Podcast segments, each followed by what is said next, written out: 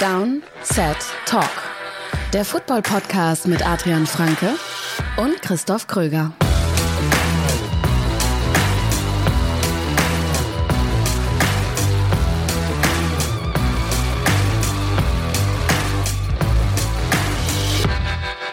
Cold Openings ist das Stichwort. Herzlich willkommen zu einer neuen Folge Downset Talk, die dritte Folge diese Woche. Das ist der offizielle NFL-Podcast von The Zone und Spox mit mir, Christoph Kröger und Adrian Franke. Einen wunderschönen guten Tag. Na, wir haben uns nichts mehr zu sagen, deswegen kein Deswegen Intro. reden wir jetzt zwei Stunden.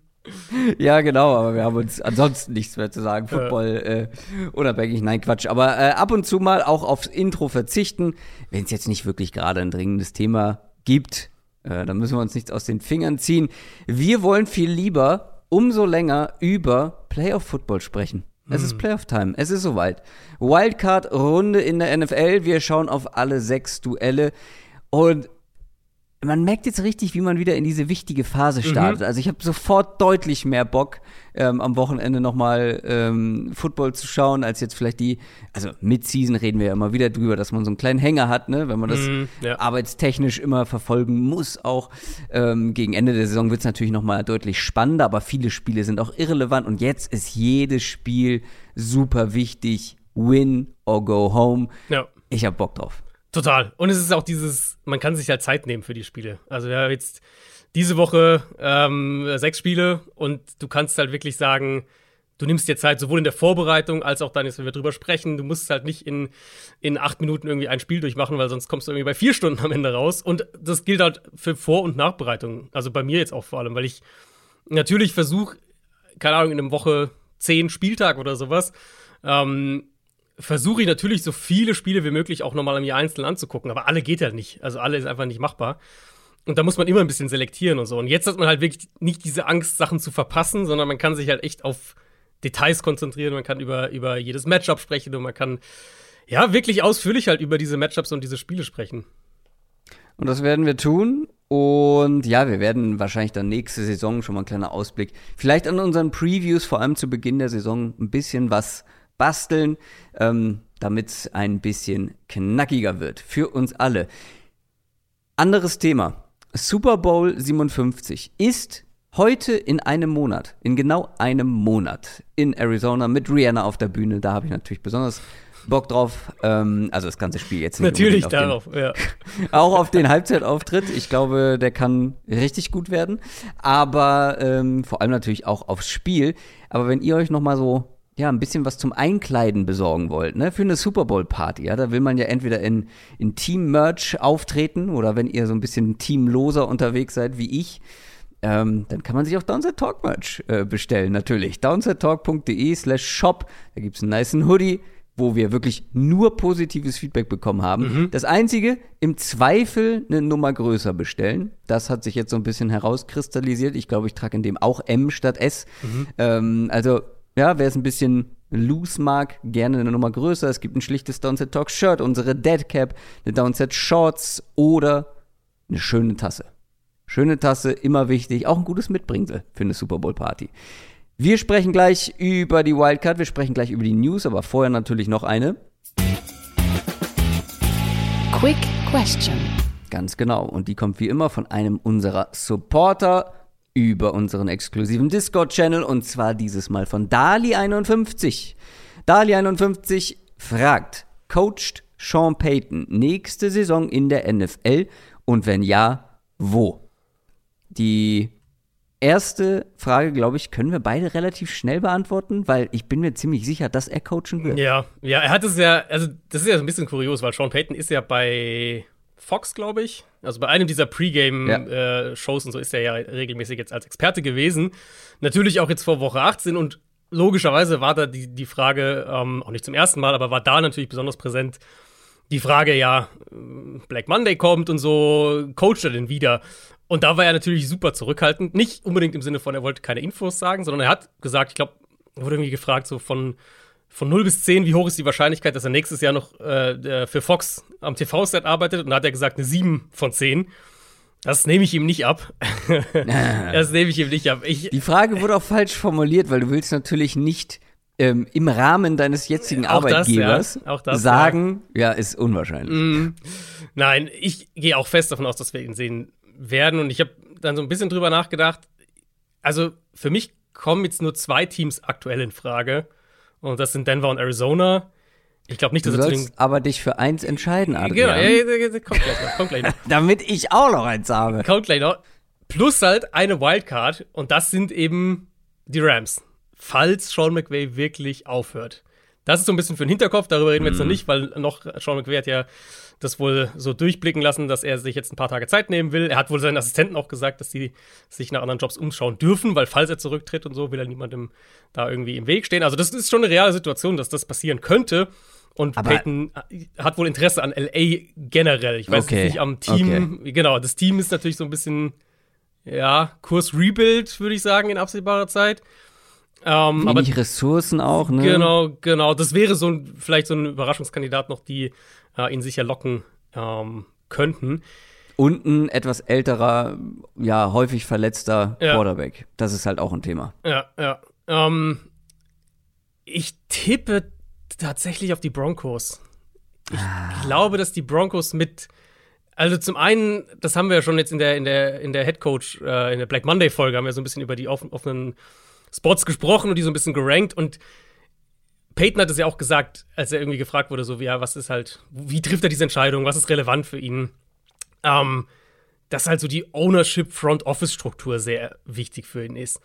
Und bei den Broncos jetzt eben haben wir gesehen, zum einen, dass die Owner sehr, sehr viel Geld in die Hand nehmen wollen, dass sie bereit sind, sehr viel Geld auszugeben. Ich glaube, die werden auch keine Ressourcen scheuen, wenn sie Sean Payton oder einen Jim Harbaugh, der ja da wohl auch im Gespräch ist, wenn sie so jemanden haben wollen, auch entsprechend sehr viel Gehalt zu bezahlen.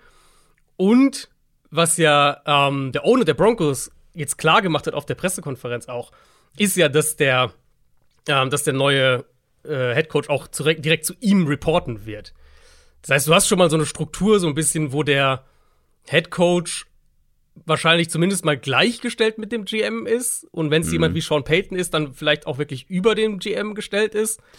Da passt ja, einfach viel könnte zusammen. aber auch so. ein schwieriges, schwieriges Machtverhältnis dann. Kann auch sein, aber im Also wir haben es Zweifelsfall. bei den Raiders ja auch gesehen. Genau, genau, aber im Zweifelsfall ist der Headcoach, also in dem Fall wäre der Headcoach der deutlich mächtigere, würde ich sagen. Ähm, die Quarterback-Frage ist natürlich sehr präsent mit Russell Wilson, aber ich glaube, Peyton macht jetzt nicht unbedingt diese eine Quarterback-Position, diese eine Quarterback-Situation so krass, als ist nicht sein, sein absolutes Kriterium, was erfüllt sein muss. Und von allem anderen finde ich, passt Denver halt ganz gut. Die Frage ist natürlich auch, ob sie äh, draftmäßig genug zusammenbringen, um, um den Trade, weil man muss ja für ihn traden, um den durchzuführen. Aber mein Tipp sind die Broncos. Mein Tipp sind die Cardinals. Wir haben ja in unserer Short-Folge ein kleines ähm, Attra Attraktivitätsranking gemacht der, der offenen Head-Coaching-Positionen. Und das war ein bisschen äh, kontrovers. Wir waren unterschiedlicher Meinung. Bei mir waren die Cardinals am Ende auf eins. Und vielleicht tickt Sean Payton ganz genauso. Und äh, wir wissen, dass er viel von Kyler Murray hält. Und ähm, das war ja auch mein Hauptargument dafür, dass ähm, ich da einfach den, den besten, Stand jetzt, den besten Quarterback sehe in der, Mhm. in der Verlosung. Und vielleicht sieht er das auch so. Und ähm, Steve Keim ist doch nicht mehr da, ne? Also sind Genau. die nicht gerade GM-los Genau, die sind, unterwegs? die sind auch auf GM-Suche. Der Michael Ja. Bidwill, der Owner, hat gesagt, sie wollen am liebsten zuerst einen GM. Äh, ja, aber wenn man das verknüpfen kann, also wenn Genau, Sean Payton ja, sich genau. seinen GM sogar selber aussuchen kann, mitbringen kann, wo er weiß, er arbeitet Mhm. gut mit dem zusammen, das harmoniert, da ist kein, da ist dann kein, ähm, kein Macht, äh, kein Machtgekämpfe irgendwie Mhm. oder kein Machtkampf, Gekämpfe, genau, kein Machtkampf irgendwie am Laufen, ähm, dass es da auch unterschiedliche Meinungen gibt. Das könnte sehr, sehr attraktiv sein. Also allein Mhm. diese Konstellation plus Kyler Murray plus ein Team, was natürlich noch Verbesserung braucht, aber ich glaube, da, die sind jetzt nicht so, so weit weg. Ähm, oder nicht so weit weg wie andere Teams, wie die Colts oder die Texans beispielsweise. Äh, ich, ich glaube, das ist auch für ihn äh, in der Konstellation der attraktivste Posten. Ja, ich bin gespannt. Ich meine, bei den Cardinals, zum einen ist natürlich die Frage, wen holen sie als GM? Ist es schon irgendwie gestreamlined mit Sean Payton dann? Das könnten sie ja schon einiges an Aufschluss geben, wenn sie jetzt jemanden holen, der überhaupt keine Verbindung zu Payton hat. Ähm, dann wissen wir vielleicht da schon mal, okay, dass es unabhängig voneinander abläuft. Und ich glaube halt wirklich, dass so die Owner-Gruppe in Denver, also auf jeden Fall hat sie noch mal deutlich tiefere Taschen und scheint auch gewillt, das auszuschöpfen. Ähm, aber ja, ich glaube, es wird eins von diesen beiden Teams sein. Oder Wildcard, warten wir ab, was die Cowboys jetzt diese Woche machen. Ja, Und stimmt, wenn die ja. Mike McCarthy entlassen sollten, es gibt ja Gerüchte, dass wenn sie verlieren, Mhm. könnte es passieren. Dann ist natürlich Sean Payton und die Cowboys Ja. auch wieder ein heißes Thema. Jerry Jones hat ja gesagt, äh, ähm, dass das nicht passiert, aber Ja, gut. Das, das muss ja nichts heißen. Ich glaube, im Sport Verantwortlichen relativ selten Hm. bei solchen Aussagen. Das war unsere Quick Question. Wenn ihr auch eine stellen wollt, dann äh, schaut mal bei Patreon vorbei. Dann kommt ihr auf unseren exklusiven Discord-Channel www.downsettalk.de slash support. News aus der NFL. Wir starten mit einer sehr, sehr guten Nachricht. Wir haben ja letzte Woche auch über Damar Hamlin gesprochen und über die unklare Situation. Das hat sich dann im Laufe der Woche geklärt und die Situation hat sich drastisch verbessert. Damar Hamlin geht es deutlich besser und er wurde jetzt nicht aus dem Krankenhaus entlassen, sondern ähm, nach Hause gebracht, also nach Buffalo gebracht, in ein anderes Krankenhaus, aber halt in seiner Heimatstadt. Wie ist da der Stand der Dinge?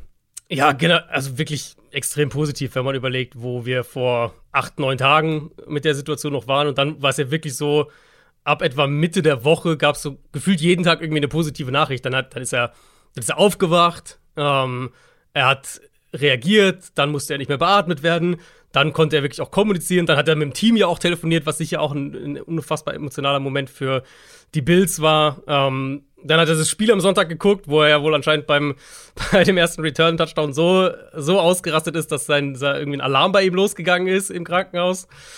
Also wirklich schon, du hast wirklich so jeden Tag wurde es besser und besser. Und ähm, jetzt eben Anfang dieser Woche durfte er das Krankenhaus eben verlassen in Cincinnati, durfte nach Buffalo nach Hause, wie du gerade gesagt hast. Und hat natürlich jetzt immer noch, ne, das ist jetzt nicht abgeschlossen oder so, hat jetzt immer noch Nein. diverse Tests, die da noch auf ihn warten. Und das wird noch eine Weile dauern.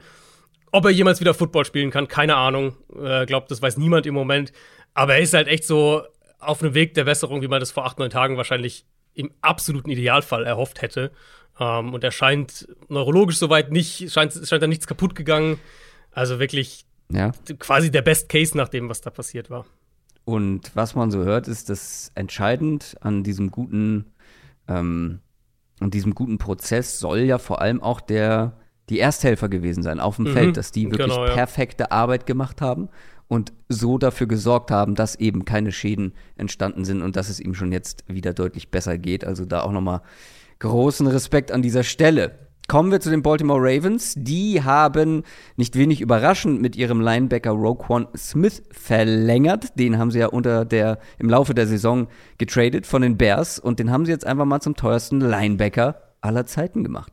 Ja, na, fünf Jahre 100 Millionen Dollar.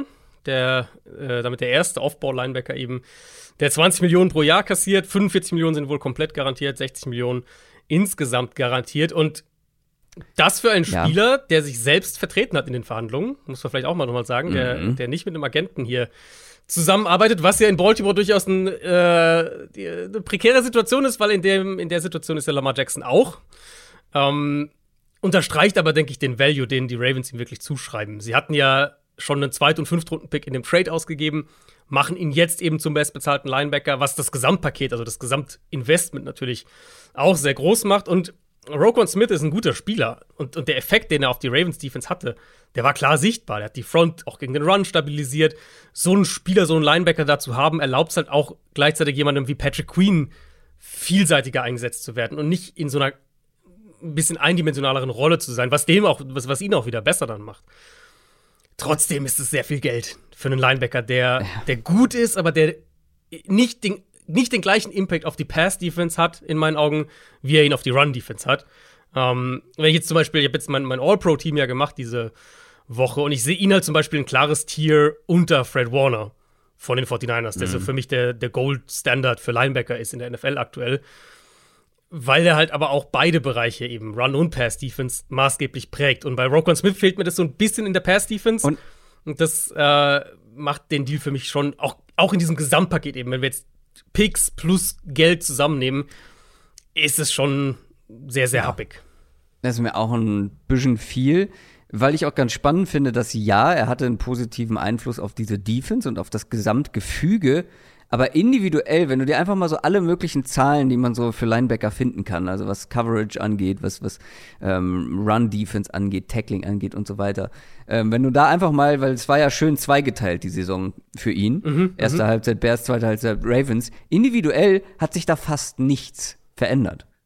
Hm. Es ist wirklich, es sind fast die gleichen Zahlen, also alle sehr ähnlich. Es ist jetzt nicht so, dass er individuell wahnsinnig viel besser gespielt hat, oder weil, weil er von besseren Spielern auch umgeben ist und halt dieses, ja, diese Defense einfach strukturell besser macht und erweitert, sah die Defense dann besser aus, aber wie viel das an ihm und, also wie viel ihn, nee, wie soll man das sagen, wie viel er besser gespielt hat dann mhm. bei den Ravens als bei den Bears, ja, das wage ich mal, mal, mal zu bezweifeln und ich bin da ganz bei dir. Also es ist jetzt nicht so, dass er so ein, ich finde nicht, dass er so ein Gamechanger auf dem Feld ist, ähm, gerade dann eben auch in Pass Courage, was mhm. nun mal einfach der wichtigere Part ist, dass er diese Summe rechtfertigen würde. Ich, mir wäre das zu teuer. Ja, was halt ist, was, was man ihm wirklich zugutehalten muss, finde ich, und was schwer ist in individuellen Stats oder, oder Grades oder was auch immer darzustellen, ist halt, er ist halt wirklich ein Force Multiplier. Also, das heißt, er macht halt andere besser. Und er mhm. Öffnet für andere halt Dinge, die nicht möglich wären, wenn er nicht da wäre. Patrick Queen wahrscheinlich ja, der, der, Hauptprofiteur, wenn man so will. Aber trotzdem ist das für mich in der Summe zu viel. Also, jetzt haben sie halt diese Situation, jetzt haben sie einen sehr, sehr teuren Linebacker. Ähm, und jetzt ist halt diese Lamar Jackson-Situation, die halt immer noch, die halt über allem schwebt ähm, und der natürlich auch sehr, sehr viel Geld verlangen wird, das wissen wir ja auch und ja auch zu Recht. Was man vielleicht noch sagen kann, dass sie jetzt so früh den Deal gemacht haben mit Roquan Smith, also ich meine, es ist ja noch nicht mal Offseason für die Ravens, ist es ja noch nicht Offseason, äh, aber ganz zu Beginn der, der Offseason für die meisten Teams zumindest. Das gibt ihnen zumindest mal schon mal alle Freiheiten, was den Franchise-Tag angeht für Lamar Jackson. Das ist, glaube ich, ein mhm. Faktor, der hier auch ja. noch mal ein bisschen mit reinspielt, weil es kann ja durchaus sein, dass wir bei Jackson wirklich auf eine Tag und oder sogar Tag-and-Trade-Situation zusteuern. Das wird auf jeden Fall noch ein spannendes Thema im Laufe der Offseason. Dann gab es ja zwei Head-Coach-Entlassungen. Wir haben im Downset Talk darüber gesprochen, die werden jetzt hier nicht nochmal thematisiert. Also wenn ihr unsere Meinung zu den Entlassungen bei den Cardinals und bei den Texans äh, hören wollt, dann hört in unser Downset Short. Es wurden zusätzlich aber noch einige Koordinatoren, das klingt komisch, wenn man das so ausspricht, Coordinators entlassen. Ähm, über zwei Personalien wollen wir sprechen. Zum einen bei den Commanders, da wurde nämlich Offensive Coordinator Scott mhm. Turner entlassen. Genau, beide, beide äh, jeweils auf der offensiven Seite, weil es auch Quarterback-Entscheidungen mitprägen wird, vermutlich. Wir werden natürlich über die Teams dann, das wisst ihr ja sowieso in den Division-Folgen und so im Sommer noch ausführlicher sprechen. Aber Commanders eben Scott Turner hatte eigentlich letzte Offseason erst eine Vertragsverlängerung unterschrieben und war ja jetzt auch sehr lange mit Ron Rivera zusammen. Ähm, die war schon vier Jahre in Carolina zusammen. Ja und jetzt halt in, in Washington drei, müssten es sein, drei Jahre. Und ich, ich weiß nicht, ob ich wirklich die Schuld beim offensiven Design oder beim offensiven Playcalling in Washington suchen würde, sondern vielleicht eher bei den Quarterback-Entscheidungen, die man so getroffen mhm. hat. Ähm, es gibt da auch Berichte, dass Turner und Rivera nicht mehr auf einer Wellenlänge waren, was die offensive Philosophie angeht. Und dass Rivera eben vor allem mehr so auf dieses Power-Run-Game gehen will Scott Turner aber mehr über eine vertikale Passing-Offense kommt. Und äh, Rivera hat das ja sogar äh, indirekt auf seiner Saisonabschluss-PK angesprochen. Da war noch nicht, äh, da war noch nicht bekannt, dass, dass Turner fliegt, meine ich. Das haben sie erst danach verkündet. Aber da hat er das schon angesprochen, dass sie halt ein physisches Run-Team sein wollen und wollen diese klassischen Floskeln den Spielfluss kontrollieren und so weiter. Also ich glaube, da, da gab es einfach auch einen Disconnect zwischen den beiden ähm, was es dann vielleicht auch für alle Beteiligten einfach besser macht, das zu beenden. Ob Washington damit besser dasteht, das ist dann eine andere Frage. Und da tendiere ich eher zu Nein. Und ich kann mir auch gut vorstellen, dass Scott Turner relativ schnell woanders einen Posten findet. Dann zusätzlich haben wir noch bei den Titans ebenso einen entlassenen Offensive Coordinator. Todd Downing ist nicht mehr mit dabei. Genau, das hatte sich abgezeichnet, würde ich sagen. Ja. Jetzt nach zwei Jahren raus. Der hatte ja damals von Arthur Smith übernommen, was auch kein leichtes Erbe war, weil der hat natürlich das absolute Maximum aus dieser Offense rausgeholt. Und ich würde schon einerseits sagen, dass Downing die Offense jetzt nicht vorangebracht hat in irgendeiner Art und Weise. Jetzt nicht irgendwie, man hatte nicht das Gefühl, die Offense macht so den nächsten Schritt irgendwo unter ihm. Gleichzeitig muss man natürlich auch sagen, dass gerade dieses Jahr schon sehr, sehr schwierig war, was die Umstände angeht. Also ohne AJ Brown natürlich eine der schlechtesten Offensive Lines der NFL. Burks mhm. war zwischendurch raus, generell sehr abhängig dann von ein paar jungen Spielern, Tannehill verletzt. Also ich glaube, da hätten sich viele offensive Playcaller ja. hätten sich da schwer getan. Aber die Titans ganz offensichtlich wollen ja, also wollen schon bewusst einige Dinge anders machen. Weil Downing war nicht der Einzige, den sie jetzt Anfang der Woche entlassen haben. Der war der prominenteste, eben als Offensive Coordinator. Aber sie haben auch ihren Offensive Line Coach entlassen. Uh, sie haben Eric Frazier entlassen, das war auch ein offensiver Assistant Coach. Und sie haben Anthony Midget entlassen, das war der Secondary Coach. Also, das ist schon, das ist schon einiges, jetzt nachdem die Saison dann mit einer Niederlage geendet hat in Woche 18, ist ja. schon einiges an Turnaround, eben ja auch für eine Franchise, bei der wir nach wie vor nicht ganz sicher wissen, wer wird überhaupt der GM was für eine Rolle spielt Mike Rabel mhm. dann? Wie geht das interne Machtgefüge daran weiter? Ähm, also schon einiges im, im Umbruch bei den Titans. Total, aber wenn man sich so anhört, wen die entlassen haben, dann sind es genau die Bereiche, die einfach Schwachstellen waren. Ja, nee, absolut. Ja, absolut. Also auch die Secondary war ja wirklich ein Problem, verglichen mit der Front zum Beispiel. Mhm. Das war's von den News, kleine Unterbrechung. Dann kommen wir zu unserer Preview. Reklame. Ich habe es ja letzte Woche in der letzten Folge angekündigt, äh, Anfang Januar, ja, Stichwort mhm. ja, Neujahrsvorsätze. Im Januar wird gefastet bei mir. Hat er gemacht, kann ich bestätigen. Er war ja. sensationell schlecht drauf. Ähm, das aber, stimmt ja aber gar nicht. Ich habe mich, ich hab mich zusammengerissen. ähm, ja, ich habe es durchgezogen. Fünf Tage ohne Essen. Hm. Ähm, heute erster Aufbautag. Ich habe schon einen gedünsteten Apfel gegessen. Oh, da gönnt man ja. sich. Alles für die eigene Gesundheit natürlich. Mhm. Und für diese eigene Gesundheit ist dann auch für mich ab nächster Woche wieder äh, Sport ganz wichtig. Hast du Sportpläne für dieses Jahr, Adrian? Ich will wirklich wieder ein bisschen mehr auf die Handelbank. Das ist eigentlich was, was ich. Auf die Handelbank? Was ich früher sehr, sehr viel tatsächlich gemacht habe. Ähm, und wie so viele Dinge ist es dann mit der Zeit wird, es, wird die Zeit immer knapper und es ist immer schwieriger, das unterzubringen. Aber das habe ich fest vor dieses Jahr. Ja, Handelbänke gibt's bei unserem Partner Fitness First auch. Ähm, und die haben auch die beste Kombination aus Fitnesskraft, Wellness und Kursen. Da könnt ihr euch dann auch Betreuung holen, äh, vielleicht auch für Adrian in, interessant dann, äh, damit es klappt, äh, von qualifizierten ja. Trainern oder auch einfach eure eigenen Workouts und Erfolge, äh, Fitnesserfolge in der Fitness First App tracken. Genau, und dazu gibt's weitere Vorteile, vor allem jetzt ein gutes Angebot. Äh, wenn ihr heute mit Fitness First startet, dann könnt ihr acht Wochen lang gratis trainieren. Mehr Infos dazu findet ihr unter fitnessfirst.de und den Link natürlich auch dann hier bei uns in den Show Notes. Reklame. Und jetzt kommen wir zur Preview auf die Wildcard Round. NFL Preview. Es geht los mit Playoff Football und das am Samstagabend schon. 22.30 Uhr deutscher Zeit haben wir die erste Partie. Und zwar spielen die San Francisco 49ers gegen die Seattle Seahawks. Der Gewinner der NFC West gegen den Zweitplatzierten. Platz 2 der NFC gegen Platz 7. Das ist alleine schon mal auf dem Papier eine große Diskrepanz. Und das wird, das ist glaube ich keine Überraschung, eine harte Aufgabe für die Seahawks. Dieses Spiel gab es logischerweise schon zweimal diese Saison und beide Spiele haben die Seahawks verloren. 27 zu 7 und 21 zu 13 beide Male relativ chancenlos. Was vor allem auch ähm, an der Defense der 49ers lag, mhm. die gerade in diesen Spielen das Leben Geno Smith so richtig schwer gemacht hat. Der wirkte teilweise auch überfordert. Ich finde gerade im ersten Spiel, im zweiten Spiel ähm, hat es auch lange Zeit nicht so richtig funktioniert, erst gegen Ende der Partie. Und das zeigen auch die Zahlen. Also nur so ein paar, ähm, jetzt mal als Beispiel. Seine durchschnittliche Tagetiefe mhm. über die mhm. ganze Saison hinweg lag bei 8 oder liegt bei 8,2. Mhm. In den beiden Spielen gegen San Francisco 5,9 und 4,4. Ja. Das ist schon mal, das, das ist einfach die Hälfte davon. Ja. Äh, und über die ganze Saison stand er 34 Prozent der Dropbacks unter Druck gegen San Francisco, einmal 35, über 35 und einmal fast 44 Prozent. Generell ist das, glaube ich, oder könnte das hier das größte Problem werden. Die Pass Protection oder generell das Duell an der Line. Seit Woche 12 haben mhm. die Seahawks ähm, oder hat die Seahawks Line vielmehr die meisten Pressures zugelassen in der ganzen NFL. Und jetzt kommt, jetzt kommt einfach äh, ein richtig starker Pass Rush. Und da kommt der Mann, der die, die meisten Quarterback Pressures der Liga hat, obwohl er zwei Spiele verpasst hat mit Nick Bosa.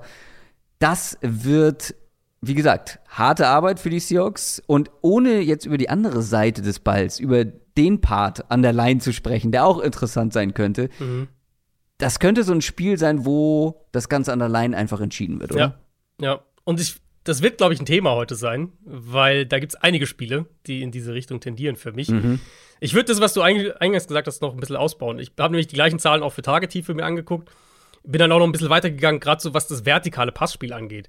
Weil Geno Smith einer der besten Deep-Passer diese Saison war. Die meisten Touchdowns ja. bei Pässen, über 20 plus Air Yards, zweithöchste Completion-Quote, Top 10 in Total Yards, Top 10 in Yards pro Pass im vertikalen Passspiel. Er hatte genau vier Spiele in dieser Saison, in denen er weniger als zwei tiefe Pässe überhaupt versucht hat. Also wir reden nicht mal von angekommen, sondern einfach nur geworfen hat, versucht hat. Das war Woche 1 gegen Denver, das war Woche 9 gegen Arizona, wo die Cardinals eins ihrer besten defensiven Spiele tatsächlich hatten und ihn eben auch bei über 40 Prozent seiner Dropbacks unter Druck gesetzt haben. Und es mhm. waren, wenn ich so aufziehe, könnt ihr euch denken, es waren eben beide Spiele gegen San Francisco. Im ersten hat er einen tiefen Ball versucht, im zweiten keinen einzigen. Und das ist für mich extrem relevant für diese Preview jetzt hier auf dieses dritte Matchup zwischen den beiden, weil Seattle braucht diese Big Plays, um zu funktionieren. Das ist keine Offense, die den Ball konstant am Boden bewe bewegt. Und äh, können ja zu dem, zum Run-Game vielleicht gleich noch im Einzelnen kommen, ähm, erstmal beim Passing-Game bleiben auf die ganze Regular Season betrachtet, wenn wir die, die 32 Offenses danach ranken, wie gut sie jeweils über halt die vier Downs ein neues First Down kreieren, sind die Seahawks auf Platz 18. Das einzige Playoff-Team, das in der Kategorie noch schlechter ist, sind die Buccaneers. Und San Francisco hat die zweitbeste Defense in der gleichen Kategorie. Also hier trifft wirklich Schwäche auf Stärke, was das konstante Bewegen des Balls angeht. Das heißt, Seattle braucht diese Big Plays, um zu funktionieren. Und die Niners sind eine der besten Defenses, um das zu verhindern. Wir haben jetzt häufig drüber gesprochen, eben, äh, weil ja die Offensive Line der Seahawks gerade auch in der zweiten Saisonhälfte nochmal merklich nachgelassen hat. Während auf der anderen Seite die Front der Niners, wissen wir alle, wie stark die ist, aber die sind ja auch nochmal gesünder geworden über die letzten Wochen, haben Leute zurückbekommen, haben noch mehr Feuerkraft bekommen. Das ist ein super schwieriges Matchup für die Seahawks und sie brauchen sehr, ich glaube, sie brauchen sehr spezifische Ideen, wie sie zu Big Plays kommen. Ob das dann vielleicht primär über Play-Action mehr funktioniert, ob das vielleicht primär ähm, wirklich gezielte Sachen sind, wo sie die Pocket bewegen, wie sie den Druck irgendwie neutralisieren können, um in diese Shotplay-Gelegenheiten zumindest ähm, zu kommen. Ich habe mir außerdem noch angeguckt, wie San Francisco das aus defensiver Gameplan-Perspektive angegangen ist. Im ersten Matchup haben sie fast nur Zone-Coverage gespielt, haben fast nur Middle-of-the-Field-Open-Coverages gespielt und sie haben quasi nie geblitzt. Nur viermal im ganzen Spiel.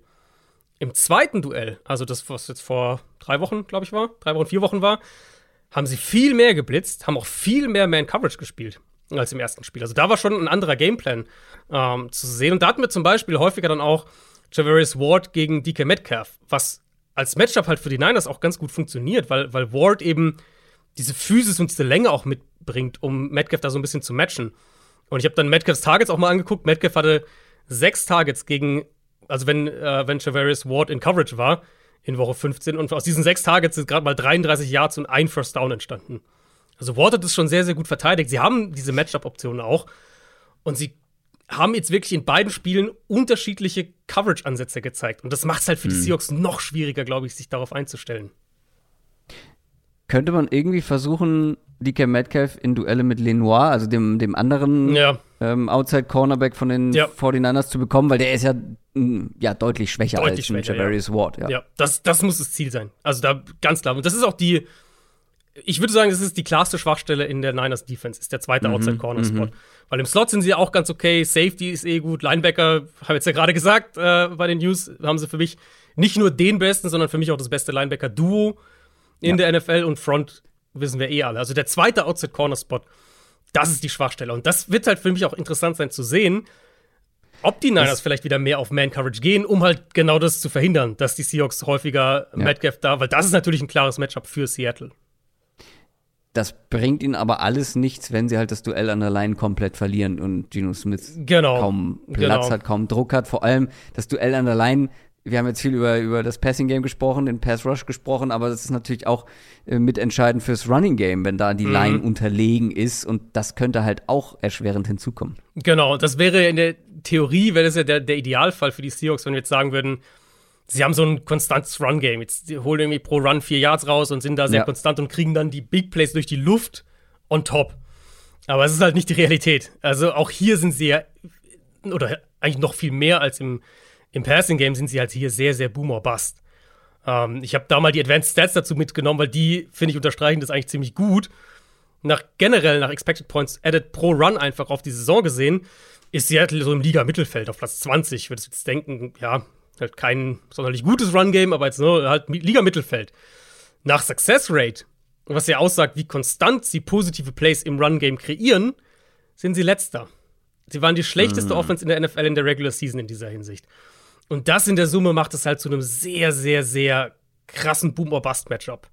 Aus ja, weil es einfach wirklich Schwäche gegen Stärke ist, ne? Ja, genau, genau. Und die Niners, jetzt haben sie in zwei Spielen gezeigt, dass sie diese Offense auch wirklich abmelden können. Und Seattle kam halt in beiden Spielen so gar nicht in diese Big Plays. Und deswegen glaube ich eben, Seattle hat viele Mismatches hier gegen sich auf der Seite des Balls. Front gegen O-Line, ähm, Linebacker, was, mit, was die Niners mit den Linebackern machen können, Run-Defense gegen Run-Game, was die Niners mit den Safeties machen können. Das, das sind viele Mismatches einfach, die nicht, die nicht für Seattle sprechen sie brauchen einen Plan, wie sie in ihre Shotplays kommen. Und zwar in dem Wissen, dass sie an der Line of Scrimmage höchstwahrscheinlich klar unterlegen sein werden. Und das ist für mich hier der, der Schlüssel für dieses Spiel. Weil wenn sie das nicht schaffen, dann werden sie offensiv den Ball nicht viel bewegen und dann wird es, denke ich, auch nicht reichen, um, ähm, um hier mitzuhalten. Ja, aber das zusätzliche Problem wird halt noch sein, dass es auch auf der anderen Seite Mismatches äh, gibt aus Seahawks Sicht. Ähm, die 49ers Offense, gerade mit Brock Purdy dann im zweiten Spiel, das sah echt ordentlich aus gegen die Seahawks in Woche 15. Ähm, liegt auch daran, dass hier halt es genau umgekehrt ist, dass da eine der besten Offensive Lines steht der Liga gegen einen der schwächsten Pass Rushes der Liga. Mhm. Das bedeutet halt auch wieder hier das Gegenteil. Purdy hat Zeit und vor allem Gaps im Run Game. Ja. Seit Woche 12 sind die Seahawks nach Expected Points Added per Play zusätzlich eben auch noch die schwächste Run-Defense der Liga. Mhm. Und Christian McCaffrey hat es ja in diesem Woche 15 Spiel gezeigt, wie, wie er das dann auch ausnutzen kann. Ähm, dieses Mismatch an der Line ist halt eben auch auf dieser Seite. Das ist wieder irgendwo Stärke gegen Schwäche. Ja, man hatten wir ja auch in Woche 15 eben in dem Spiel. Den Niners für 170 Yards gelaufen, über 5 Yards pro Run. Wir haben es ja letzte Woche auch gesehen, eben als die Rams den Ball am Boden extrem gut bewegen konnten. Und ich meine, die Rams haben sich zwar gesteigert im Run-Game jetzt über die letzten Wochen der Saison, aber natürlich ist es qualitativ kein Vergleich zu den Niners. Und gleichzeitig ist es schematisch durchaus ähnlich mit vielem, was die Niners machen. Und Seattle konnte das nicht wirklich stoppen. Ähm, und das eben, wie gesagt, konnten sie auch vor ein paar Wochen gegen die Niners nicht, obwohl sie sich auch da schon drauf fokussiert haben. Ja, die haben viel die Box zugestellt, haben 60% Single High Coverage gespielt in dem Spiel. Sie waren schon auf den, auf den Run da fokussiert und ja, konnten es halt trotzdem nicht stoppen. Und, und mhm. was das ja eben zusätzlich macht, wenn du so defensiv spielst, es öffnet halt die Tür für das Play-Action-Pass-Spiel. Und das könnte dann hier eine Gelegenheit sein, wenn die Niners ähm, ein paar Chunk-Plays brauchen, dass du wirklich einen Brandon Ayuk für so ein paar explosive Plays zwischen das Linebacker ja. und das Safety-Level kriegst und da wirklich da nochmal so 15, ja, oder 20 halt Kittel, Yard, wie im letzten Oder Spiel. eben Kittel, genau, und da 15, 20 Yard äh, ähm, Pässe auch dann rausbekommst. Und dann sprechen wir ja noch gar nicht davon, dass Debo Samuel wieder da ist mittlerweile. Ähm, dass wir McCaffrey und Samuel jetzt wieder zusammen auf den Platz bekommen mit allem. Ja, der war noch ein bisschen unsichtbar, oder? Die ja, weil es ein Spiel, Woche? genau, jetzt ja. nur ein Spiel. Ich schätze mal, die wollten nur langsam auch wieder ranführen. Ja, ja. Ähm, aber allein, was sie mit den beiden im, im Run-Game und im Screen-Game machen können, ist ja schon, das ist ja schon ein absoluter Albtraum für Linebacker auf der anderen Seite. Und dann hast du ja noch bei Linebacker, wenn wir schon bei Linebackern sind, Jordan Brooks, der sich ja auch verletzt hat, äh, der mhm. Seahawks Linebacker. Also auch da ne, können sie noch mehr, wahrscheinlich noch mehr angreifen. Ja, es spricht nicht ja. viel für Seattle. Der Pass Rush war jetzt ein bisschen besser gegen die Rams, aber ich denke, das lag mehr an der Rams O-Line als jetzt am, am, am Pass Rush der Seahawks. Vielleicht, wenn ich einen Bereich ausmachen müsste, wo die Niners Line angreifbar ist, nicht schlecht, aber angreifbar, würde ich immer noch eher über die Interior Line gehen. Und da hat Seattle zwei, drei Leute mit Shelby Harris, mit Puna Ford, Quinton Jefferson. Vielleicht können sie da ein bisschen was machen. Aber ja, es. Die Seahawks können auch eben, du hast es ja gesagt, mit Screens und Endarounds. Genau, genau. Die solche Dinge, die gehen halt dann über außen. Da hat die ja, genau. Interior Defensive Line halt nicht zu melden. Das noch dazu. Und dann halt noch on top sozusagen die beiden besten Cover-Spieler und vielleicht die beiden besten Spieler insgesamt der Seahawks Defense sind für mich Quandre Dix und Tariq Woolen. Tariq Woolen ist ein, für die meisten, ja. Ja, ähm, und, und Woolen ist ein toller junger Outside Corner, Diggs ist ein, ein guter tiefer Safety, ja. aber da greifen die Niners halt nicht an. Eben, eben, das, das wollte ich sagen. Ja. Wie will Terry Woolen halt in dem Spiel punkten, wenn genau. halt alles irgendwie horizontal verläuft und die genau. Leute von ihm weglaufen? Ja. Also du hast halt, Woolen kann dir vielleicht eine Seite irgendwie so ein bisschen wegnehmen, das Feld ein bisschen kleiner machen für die Offense. Aber es ist halt eh nicht das, wo die Niners bevorzugt angreifen. Ähm, ja. ja, also ihr merkt, es spricht sehr, sehr wenig für die Seahawks. Wir wollen jetzt in den Playoffs ähm, auch noch so einen kleinen Sp oder einen Spieler herausheben, auf den ihr vielleicht einen besonderen Blick haben könntet dann während des Spiels. So ein kleiner X-Faktor, der das Spiel vielleicht auch entscheiden könnte.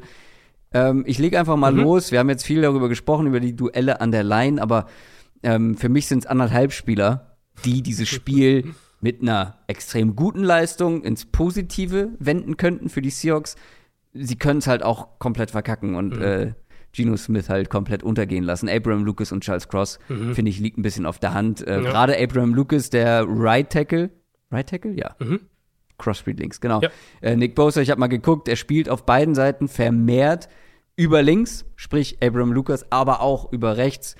Ähm, und es wird halt super wichtig, ihn zu limitieren. Der Mann hatte nur gegen die Seahawks diese Saison sieben und sechs Quarterback-Pressures und vor allem in diesen beiden Spielen mehr Sex alleine als die Seahawks-Defense in diesen beiden Spielen. Hm. Enorm wichtig. Ja. Ja, ich, also ich finde ja auch, dass man, oder mein, mein Instinkt war auch über die Seahawks zu gehen, weil die Niners sind halt der klare Favorit. Ich weiß jetzt gar nicht genau, was die Quote ist, aber es war irgendwie bei 8, 9 Punkten, glaube ich, oder sowas. Zehn mittlerweile. Zehn sogar, ja. Also Niners sind der klare Favorit und dann finde ich es auch sinnvoller, den, den, den X-Faktor so ein bisschen beim Underdog zu suchen, weil wenn der Favorit normal spielt, dann gewinnt ja. er wahrscheinlich auch. Äh, ich habe Tyler Lockett dann genommen, weil ich glaube halt, sie müssen, wie gesagt, ich war ja im Prinzip mein ganzer Case hier für dieses Spiel war ja eben, Seahawks müssen in, in ihre explosiven Plays kommen. Sonst, glaube ich, haben sie keine Chance. Und sie haben es zweimal jetzt nicht geschafft. Ich glaube, dass Metcalf wahrscheinlich zu, also wenn er, wenn sie ihn halt wegkriegen von Ward, dann ist das natürlich auch eine reelle Option. Aber Lockett in vertikale Matchups zu kriegen und ihm zwei, drei, vier tiefe, Gelegenheit zumindest auf tiefe Bälle ähm, zu geben, ich glaube, das wird super kritisch für Seattle sein. Und wie gesagt, das haben sie nicht geschafft in den anderen beiden Spielen. Und, und wenn sie das dieses Jahr, in den Spielen, in denen sie es nicht geschafft haben, ich habe es ja vorhin aufgezählt, diese, die Spiele, wo Gino eben nicht vertikal gegangen ist, da hatte die Offense direkt einen merklich schlechteren Output. Und das werden sie sich ja. hier nicht leisten können. Du musst Gino Smith da irgendwie aus der Pocket bekommen, häufig zumindest, weil mhm. es bringt nichts, ihn da stehen zu lassen und zu hoffen, dass deine Rookie-Tackles da ähm, ja ein Top-Spiel machen gegen ja. Nick Bosa und Eric Armstead ist ja auch mit dabei, der ist zwar angeschlagen, aber. Ja, aber spielt. Wohl, und, ja. und Kinlaw ist ja auch wieder da. Also sie sind ja wirklich da fitter ja. geworden im Laufe der letzten Wochen. Also ich habe schon gesagt, zehn Punkte bei den Buchmachern, die 49ers. Einfach zu viele Mismatches aus Seahawks Sicht. Aber auch eine Hoffnung, das klang jetzt alles sehr negativ für die Seahawks. Ähm, es müsste auch das erste Playoff-Spiel für Geno Smith sein, ne? Ja, müsste Kann sein, eigentlich ja. noch keins gemacht haben. Ja. Ähm, aber auf der anderen Seite steht halt einfach ein Rookie, mhm. ein absoluter Newcomer, total unerfahren und das ist auch sein erstes Playoff-Spiel. Ja. Wer weiß, also wir haben es auch schon mal gesehen, dass dann Rookie, selbst höher gedraftete Rookies, höher gepickte Rookies, ähm, die ja klare Starter auch schon zu Beginn der Saison waren, dass die dann in ihrem ersten Playoff-Spiel plötzlich ja, äh, weiche Knie bekommen haben mhm. und dann die ein oder andere Entscheidung getroffen haben, die sie in einem normalen Regular Season Spiel wohl nicht getroffen hätten. Also es mhm. kann dann auch mal, also wenn die Seahawks es schaffen, ne, mit Tariq Woolen ähm, zum Beispiel hier den ein oder anderen äh, Ball abzufangen, äh, das können die Seahawks auch gerne mal, ein, zwei Turnover zu kreieren, McCaffrey irgendwie im Griff halten. Es muss viel passen. Ja. Aber wie gesagt, Brock Purdy, wir können jetzt hier nicht blind in dieses Spiel reingehen und sagen, ja, Brock Purdy hat ja gut gespielt in der Regular Season, mhm. dann macht er das in den Playoffs auch. Ja, ich habe mir Purdy auch noch mal, ich hatte das auch noch als einen Punkt aufgeschrieben, den ich jetzt noch nicht gesagt habe. Er ist ja irgendwo einfach eine Wildcard so ein bisschen, weil wir natürlich über einen Quarterback sprechen, der im College einfach nicht so gut war. Also du ja, bist nicht Mr. Irrelevant, Irrelevant und letzter Pick im Draft, wenn du im College ein guter Quarterback warst. Und er war ja auch kein guter Quarterback. Und ich ähm, habe, er war sogar derjenige, den ich mir ein Jahr zu früh, glaube ich, angeguckt hatte. Ähm, Stimmt, da, ja, ich erinnere mich. Erinnerst du dich? Mhm. Ähm, wo ich nicht mitbekommen habe, dass er noch, noch ein Jahr dranhängt ja. im College. Und da war es gar nicht so verkehrt. Und dann habe ich ihn mir ein Jahr später noch mal wieder angeguckt. Und da dachte ich, nee, über den brauchen wir nicht sprechen. Und mhm. das ist schon eine Riesenüberraschung. Und Total. so jemand dann in einem Playoff-Spiel in der NFL zu vertrauen, kann klappen. Vielleicht, ich meine, es gibt einige Backup-Quarterbacks, die dann in den, in den Playoffs einen guten Run hinlegen und überhaupt keine Nerven zeigen. Aber das müssen wir erstmal sehen. Und genau, und es ist einfach nur die, dieses Argument, weil ich jetzt natürlich auch viel von, von Niners-Fans gehört habe, weil ich das angesprochen habe, auch in, in meinem Playoff Power Ranking zum Beispiel, ähm, dass man dazu negativ ist. Es ist ja einfach nur eine Sample-Size-Geschichte. Wir haben ihn, wir haben, eine, wir haben von Brock Purdy haben wir die Sample-Size Mid-Level bis schlechter College Quarterback. Letzter Pick im Draft und jetzt halt eine Handvoll Spiele in der NFL, wo er gut aussah. Ja. Das will ja niemand wegnehmen. Ja. Aber die, die Sample Size ist einfach noch sehr, sehr klein. Ich sehe halt hier einfach nicht das Matchup, in dem Purdy viel im Vordergrund steht. Ich glaube, das ist so ein bisschen das Problem für die Seahawks. Ja, ja, ja, klar. Dass halt die Mechanismen der Niners Offense plus die Niners Defense plus die individuelle Qualität der Skill Position Player, dass das halt ausreicht und Purdy ein relativ ruhiges Spiel einfach nur abliefern muss. Es wäre auf jeden Fall eine der größten, wenn nicht die größte Überraschung der Wildcard Round, wenn hier die Seahawks gewinnen. Ich bin sehr gespannt. Und deutlich enger, zumindest auf dem Papier sieht das folgende Spiel aus. Die Jacksonville Jaguars spielen gegen die Los Angeles Chargers in der Nacht auf Sonntag um 2.15 Uhr. Das könnte ein echt spannendes Spiel werden, auf das ich mich sehr freue. Ähm, du auch, hast du auch mhm. schon durchklingen lassen. Zwei junge, gute Quarterbacks gegeneinander. Du hast es ja auch schon gesagt, die in ihrem Stil auch irgendwo ähnlich sind. Mhm beide Teams nach der Regular Season auch nur einen Sieg getrennt, was den Rekord angeht. Ähm, die Jaguars haben die AFC South gewonnen am letzten Spieltag und die Chargers haben sich zuletzt gar nicht so gut präsentiert. Zum einen, weil sie, da haben wir schon drüber gesprochen, ihre Starter haben spielen lassen for no reason und äh, weil sie dann trotzdem gegen die Broncos ausgerechnet verloren haben. Mike Williams hat sich dazu auch noch verletzt. Ähm, der war am Dienstag nicht beim Training, aber soll wohl spielen können. Das mhm. wäre enorm wichtig beziehungsweise er wäre wichtig, weil wir haben gesehen, wie entscheidend er auch sein kann für diese Offense. Auch dieses Spiel gab es schon, ist aber lange her. Woche 3. Ja. Ähm, das haben die Jaguars sehr deutlich gewonnen mit 38 zu 10. Aber wenn wir mal bei, bei Mike Williams und Co. bleiben, also bei der Chargers Offense, mhm ich würde das erste Spiel nicht allzu hoch hängen, vor allem was die Offense-Performance der Chargers angeht, weil da kam einiges zusammen. Ja. Also das erste Mal das Spiel nach diesem Chiefs-Spiel, wo Herbert offensichtlich angeschlagen zu ja. Ende gespielt hat und definitiv nicht fit war. Und ich finde, man hat in diesem Spiel gesehen, zumindest habe ich mir habe ich es mir damals notiert, dass man gesehen hat, dass er nicht bei 100 Prozent ist. Mhm. Also der hat sich auch durch dieses Spiel so ein bisschen durchgequält. Dann hat Keelan Allen gefehlt. Das ja. ist einfach sein wichtigster Receiver. Ähm, Corey Lindsley, der Center, hat gefehlt. Das war das Spiel, wo Rushon Slater dann verletzt rausgegangen ist. Mhm. Das alleine die Konstellation in der Offense. Und dann stehst du da, angeschlagener Quarterbacks, zwei äh, Line-Starter raus, wichtigster Receiver nicht mit dabei. Das sollte diese Woche ja. besser werden, ähm, was das angeht. Nur wie gut ist die Frage? Denn die Jaguars Defense hat diese Inkonstanz, die zumindest ich immer wieder äh, kritisiert habe, haben sie so ein bisschen unter Kontrolle gebracht, die letzten Wochen. Das war aber gegen relativ mhm. schwache mhm. Offensives. Ähm, was erwartest du jetzt hier für einen Auftritt von, von beiden Seiten? Also bei den Chargers auf jeden Fall viel mehr Floor. Wenn wir jetzt einfach mal die Personalien ja. angucken, die du gerade gesagt hast, Keenan Allen ist dabei. Ich gehe davon aus, dass Mike Williams auch dabei sein wird. Ähm, alles, was wir bisher ja. gehört haben, geht auf jeden Fall in diese Richtung. Das heißt, du hast schon mal beide Receiver, nicht nur einen. Herbert ist natürlich fit im Vergleich zu damals. Das ist vielleicht der wichtigste Faktor von allen.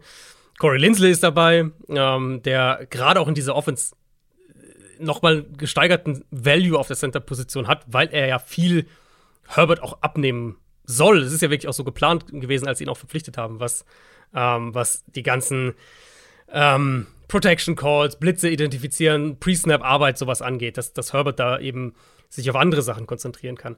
Also du hast alles das schon mal. Slater ist ja so ein bisschen eine, äh, so ein bisschen, also so ein bisschen eine Wundertüte. Der, nee, der wird nicht spielen. Wird diese, glaube, diese Woche, genau, diese, Woche, diese Woche nicht. nicht spielen. Der könnte später noch zurückkommen. Also das heißt, wenn die diese Woche überstehen, könnte er vielleicht die Woche drauf spielen. Hat er nicht ähm, sogar schon wieder angefangen zu trainieren? Genau, die haben das, das Fenster für ihn geöffnet und die, die News ist so in die Richtung eben, falls sie diese Woche gewinnen, hat er eine Chance, die Woche drauf zu spielen, was natürlich auch schon. Oh, das wäre so big. Das wäre schon, das wäre ein, Riesen, ein Riesenpunkt. Ähm, und gleichzeitig sage ich aber auch, hier liegt halt so ein bisschen die Chance aus Jacksonville-Perspektive und die Gefahr aus Chargers-Perspektive. Weil die größte Gefahr, die von der Chargers Defense ausgeht, ist der Edge Rush mit Josh Allen, mhm. mit Arden Key, der jetzt auch echt gut aussah. Travon Walker, der zumindest mal über die Athletik kommen kann. Ähm, da sind sie richtig, richtig gefährlich.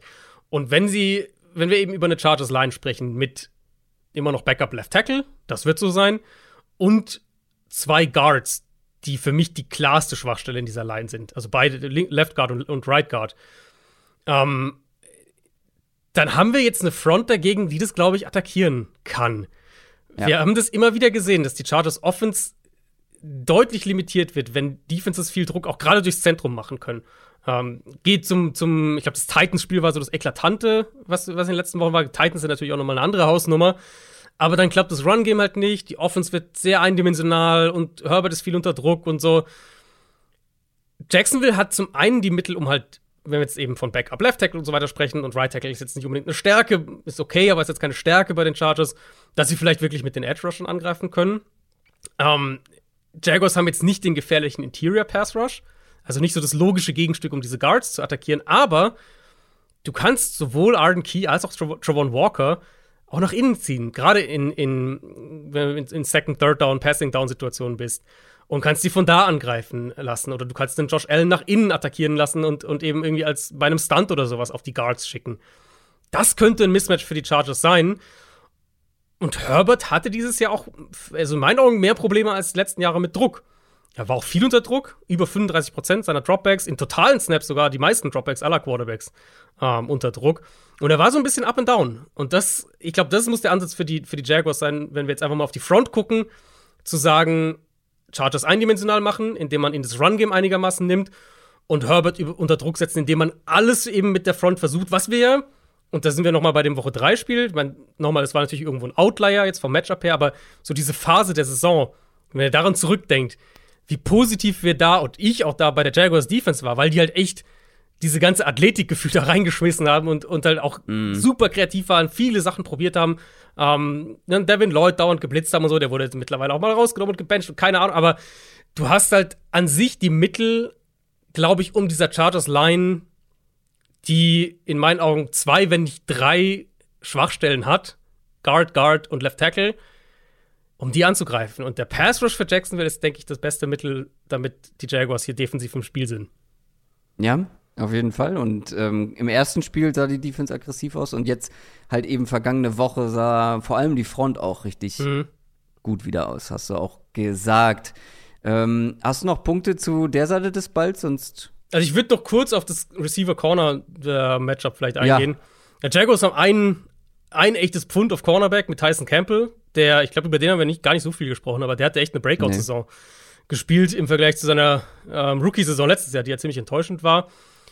Das könnte eine gute Antwort auf Mike Williams sein. Ähm, Campbell spielt, also spielt Outside Corner, der, die Jaguars spielen eine Zone-Heavy Defense. Campbell spielt vor allem die rechte Seite. Also Charters könnten Mike Williams auch hier und da von ihm wegbewegen, auf jeden Fall. Mhm. Aber das ist jemand, der wirklich auch so ein bisschen eine Seite wegnehmen kann. Und wenn Williams bei ihm ist, aus Jaguars Sicht hast du da nicht automatisch Bauchschmerzen, dass du sagst, äh, jetzt müssen wir dem da irgendwie die ganze Zeit helfen. Ich glaube, Campbell kann das verteidigen. Ähm, wo ich das Problem hier für Jacksonville sehe, ist die Underneath Coverage. Da sehe ich sowohl Allen als auch Austin Eckler im Passspiel mm. als ziemlich große Matchup-Probleme für diese Zone-Coverage, die, die, Jacksonville spielt. Ähm, haben sie jetzt schon gesagt, Allen hat ja, war ja eben gar nicht dabei in Woche 3 und ich glaube hier Eckler hatte da auch viele Targets. Genau, ich glaube, hier könnte wirklich so der, der Knackpunkt liegen, dass die, ähm, dass die Chargers, das, was ich jetzt, jetzt zuerst gesagt habe, eben dieses potenzielle, potenziellen Probleme an der Line of Scrimmage, dass sie die so ein bisschen aushebeln, weil sie halt einfach gut über, ähm, über das Kurzpassspiel auch kommen können. Die Jaguars Offense, da habe ich auch immer wieder von Inkonstanz gesprochen ich finde, die haben sie immer noch drin, zumindest in gewissen Teilen. Und ich finde auch im Titans-Spiel letzte Woche hat man das Ganze mhm. dann nochmal präsentiert bekommen. Da hatte man lange Probleme, ähm, dann aber einzelne Big Plays, vor allem über Christian Kirk. Im ersten Spiel zwischen den beiden war es dann vor allem Zay Jones, Outside Receiver, und das Run Game. Stichwort Run Game gegen die Chargers immer ein probates Mittel zu laufen. Die zweitmeisten Yards pro Spiel am Boden zugelassen. Nur die Texans haben da mehr. Letzte Woche war das natürlich erwartbar schwierig gegen die Titans, aber mhm. natürlich auch deutlich bessere Run-Defense. Aber davor Cowboys und Texans, ähm, vor allem starke Spiele dann auch von Travis Etienne. Mhm. Könnte es vielleicht für die Jaguars hier im Passspiel sehr schwierig werden, weil auch hier Duell an der Line, Joey Bosa, Mhm, der hat mhm. jetzt äh, ein Spiel gemacht, war ja vorher verletzt raus. Vielleicht braucht er da auch ein bisschen Spielpraxis. Die O-Line, ähm, die wackelt immer mal wieder bei den Jaguars, auch gegen die Titans. Das könnte hier auch passieren. Vielleicht muss da dann viel über das Run-Game kommen. Könnte mir vorstellen, dass sie das auf jeden Fall versuchen wollen, auch um das so in Einklang zu bringen mit halt den Sachen, die sie ja im Passspiel auch machen wollen, Play-Action, RPOs und so weiter. Und dass sie vielleicht auch zu ein paar explosiven Plays kommen. Aber ich glaube, der Motor für die Offense für Jacksonville wird tatsächlich das Quick Game sein. Ich bin da noch mal zum einen in die generell in die Stats gegangen und auch in das erste Chargers-Spiel. Also seit Woche 10 werfen nur Tour und Brady den Ball im Schnitt schneller als Trevor Lawrence. Und nur Joe Burrow hat mehr Touchdown-Pässe in unter zweieinhalb Sekunden geworfen als Lawrence. Lawrence hat 10, Burrow hat 11. Burrow hat aber auch sechs Interceptions in unter 2,5 Sekunden, Lawrence nur eine. Ähm, und Lawrence hat die drittmeisten Yards pro Pass. Fast 60 Prozent von seinen Pässen seit Woche 10 kamen in unter zweieinhalb Sekunden. Der dritthöchste Wert in der NFL äh, über den Zeitraum. Aus Chargers Sicht geht es hier, glaube ich, maßgeblich darum, einmal das Run-Game und dann aber das Quick-Game der Jaguars zu stoppen, weil es strukturell das ist, was die Jaguars Offense ausmacht. Das ist so ein bisschen ihr, ihr Bread and Butter, kann man sagen, dass du verteidigen musst. Und aber eben auch, weil die Chargers es in Woche 3 in diesem Spiel, da haben sie es nicht verteidigt gekriegt. Lawrence in dem Spiel hat den Ball im Schnitt in unter 2,3 Sekunden sogar geworfen. Also war unglaublich schnell. Nochmal, selbst auch unter seinem Saisondurchschnitt ein gutes Stück drunter. Und wenn wir nochmal auf die Statistik gucken, unter zweieinhalb Sekunden in dem Spiel war er 21 von 26 für sieben Yards pro Pass und zwei Touchdowns in dem ersten Spiel gegen die Chargers. Und ich bin auch noch mal da ein bisschen ins Tape gegangen, hab mir angeguckt, wie haben sie es denn gemacht. Und es war wirklich einfach so, wie man es von Doug Peterson auch ein bisschen erwartet, ein super stimmiger Mix, was sie da im Kurzpassspiel gemacht haben. So einiges an Screens drin gewesen. Das werden wir sicher auch sehen. Da ist ETN ja auch eine super Waffe. Ähm, natürlich einiges an RPOs, die sie sowieso immer spielen. Viele kurze Crosser, viele kurze Outroutes, kurze Comeback-Routes, solche Sachen. Und versucht eben auch ihre explosiven Spieler, ob das Etienne ist oder eben dann Jamal Agnew, jetzt kann das jetzt auch sein, oder Kirk natürlich auch, um die eben in den Raum zu bringen. Und dass das für die Jaguars so gut geklappt hat damals, in diesem ersten Spiel, war aus Chargers Sicht umso frustrierender, weil sie eigentlich darauf reagiert haben. Also sie haben für ihre Verhältnisse zum Beispiel ungewöhnlich viel geblitzt. Sie haben die Box aggressiver gespielt, als man das eigentlich von ihnen kennt. Und trotzdem hat Jacksonville den Ball gut bewegt. Wir waren gut bei Third Down, gut bei Fourth Down. Ähm, Red Zone war okay. Und seitdem, im Vergleich dazu, ist die Offense für die Jaguars ja deutlich gefährlicher geworden. Und ich glaube, mit dem, mit dem Quick Game und mit dem, wie gut Lawrence die Pocket navigiert und so, wird es schon eine ziemliche Herausforderung für die Chargers. Auf der anderen Seite muss man natürlich auch sagen, Jacksonville spielt mit einem Backup Left Tackle. Äh, Interior O-Line ist inkonstant für die Jaguars. Die Chargers haben jetzt Bosa und Mac wieder zusammen. Ich sehe so, also ich sehe so ein bisschen die Gefahr aus, aus, für beide Teams so ein bisschen, also aus Jaguars Sicht sehe ich so ein bisschen die Gefahr, dass sie halt hier deutlich an der Line of Scrimmage verlieren könnten. Gerade was den Pass Rush angeht. Und sie dann halt anfangen, Fehler zu machen. Und aus Chargers Sicht ist so die, die Gefahr, wenn, wenn Jacksonville diszipliniert seine Offense spielt, dann können die den Pass Rush auch einigermaßen neutralisieren. Und das ist halt für mich schon immer noch die, die Hauptwaffe, die die Chargers defensiv haben, ist halt der Pass Rush. Und ich glaube, wenn Jaguars das, wenn Jaguars das umschifft bekommen, dann können sie halt diese Defense auch angreifen. Und da bin ich aber ein bisschen skeptisch, ob sie das schaffen. Also klar, wenn sie das so hinbekommen, wie du gerade beschrieben hast, ja, dann wird es schwierig, da Zugriff zu bekommen. Gleichzeitig erwarte ich relativ viel von meinem X-Faktor Joey Bosa. Der hat gut. jetzt, äh, nee, zwei Spiele hat er schon gemacht, ne? Ähm, seit seiner Verletzung. Ich also, glaube, ja. der musste auch erstmal wieder Spielpraxis lang, sammeln. Ähm, und du hast es angesprochen, Backup Left Tackle. Ähm, der spielt jetzt, also er spielt viel auf der linken Seite, ne? Aber auf der anderen Seite ist halt Kali Mack. Das ist auch nicht so verkehrt. Aber generell ja eine relativ schwache Jaguars-Line. Der könnte wirklich Schaden anrichten. Und der Ja. könnte dann einfach auch dieses Spiel kippen lassen. Wenn du ständig Druck hinbekommst, dann wirst du auch als Quarterback, also wenn du ständig Hits äh, kassierst, ähm, dann wirst du auch ein bisschen vorsichtiger, ein bisschen nervöser in der Pocket. Dann könnte ich mir so einen Strip-Sack vorstellen, wo man dann halt einen Turnover kreiert. Generell Lawrence ja auch der Quarterback mit den meisten Fumbles dieses Jahr. Also es passt in meinem Kopf schon alles ganz gut zusammen, um da für spielentscheidende Szenen sorgen zu können. Ja, also Pass Rush für die Chargers glaube ich auch, dass das eine absolute Schlüsselrolle hier sein kann. Ich bin ähm, auf die Jaguars-Seite gegangen hier, bin ja wieder beim, beim Underdog. Ähm, ich kann es so ein bisschen einbetten noch in einen Punkt, einen letzten Punkt noch generell für die Preview, weil ich auf die Matchups auch hier in Coverage gespannt bin. Ähm, das ist ja eine klare Umstellung zur letzten Saison. Chargers spielen mehr, viel mehr Man-Coverage. Auf die gesamte Regular Season gesehen hatten die die zweithöchste Quote an Man-Coverage in der NFL. Das heißt, wir werden eben auch 1 gegen 1 Matchups kriegen. Zum Beispiel von Dervin James gegen Evan Ingram, der ja in dieser Jaguars Offense super funktioniert und ein kritisches Target auch in der Offense geworden ist im Laufe der Saison. Das wird sehr interessant, wie sie das spielen wollen. Und dann eben, wenn die Chargers in Man Coverage sind, und das ist mein X-Faktor, was machen sie mit Christian Kirk? Wen setzen sie da an und wie kriegen sie mhm. den verteidigt? Christian Kirk, die zweitmeisten Targets aller Receiver in der NFL dieses Jahr aus dem Slot heraus. Uh, sie nutzen ihn ja wirklich mehr auch so als, als Chain Mover. Bei den Cardinals letztes Jahr war er ja vor allem der vertikale Slot Receiver. Das machen die Jaguars schon auch manchmal, aber bei den Jaguars ist er halt wirklich viel mehr so dieser, diese Target-Maschine, First Downs holen und so weiter. Der einzige Receiver, der dieses Jahr in der NFL mehr First Downs aus dem Slot produziert hat, äh, hat als, als Kirk, ist CD Lamb von den Cowboys. Und das ist für mich so ein bisschen das Matchup, was die, was die Jaguars, was die, was die Jaguars suchen müssen was die Chargers verteidigen müssen, weil Kirk kann halt der Spieler sein, der so diese ganzen wertvollen Catches für Jacksonville macht, der First Downs rausholt, der vielleicht die ein, zwei Big Plays irgendwie macht.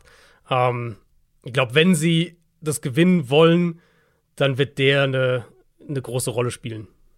Ja, hat man ja auch letzte Woche wieder gesehen, ne? Also mhm, seine genau. Big Plays waren dann am Ende ja irgendwo auch spielentscheidend. Du hast es angesprochen, die Chargers sind leichter Favorit, aber wirklich nur leicht. Mhm. Auswärts minimal ein Punkt vorne ich sehe ich, oder ich halte es für absolut möglich, dass die Jaguars das hier gewinnen. Ja. Aber ich halte die Chargers in Bestform und nahezu Bestbe Bestbesetzung, noch nicht ganz, an einem guten Tag für, für insgesamt besser, für das bessere Team.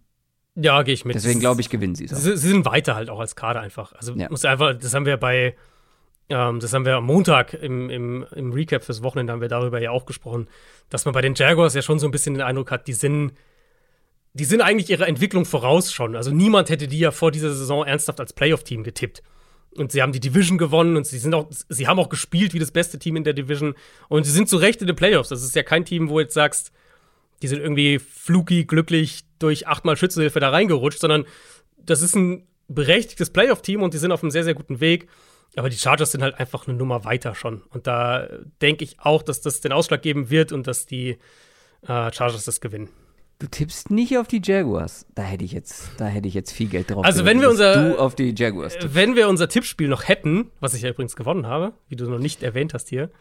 Stimmt, stimmt. Wenn Ehre, wir, wem Ehre gebührt, ja. Wenn wir das noch hätten, wäre ich wahrscheinlich hier mit Jacksonville als Außenseiter-Tipp gegangen. Einfach, weil ich glaube, sie haben die höchste Chance von. Um den einen den, Punkt zu holen. Mit einem Punkt sind sie, na gut, dann vielleicht nicht. Mm. Aber sie haben auf jeden Fall die höchste Chance von den Underdogs, bei den Buchmachern Underdogs, um äh, das Spiel zu gewinnen. Aber ich sehe schon den Punkt, dass die Jaguars einfach noch eine Stufe hinter den Chargers sind, in, in vielerlei Hinsicht. Damit kommen wir zu den Buffalo Bills und den Miami Dolphins. Die spielen nämlich am Sonntag gegeneinander. Das erste Spiel am Sonntagabend, 19 Uhr, ist Kickoff.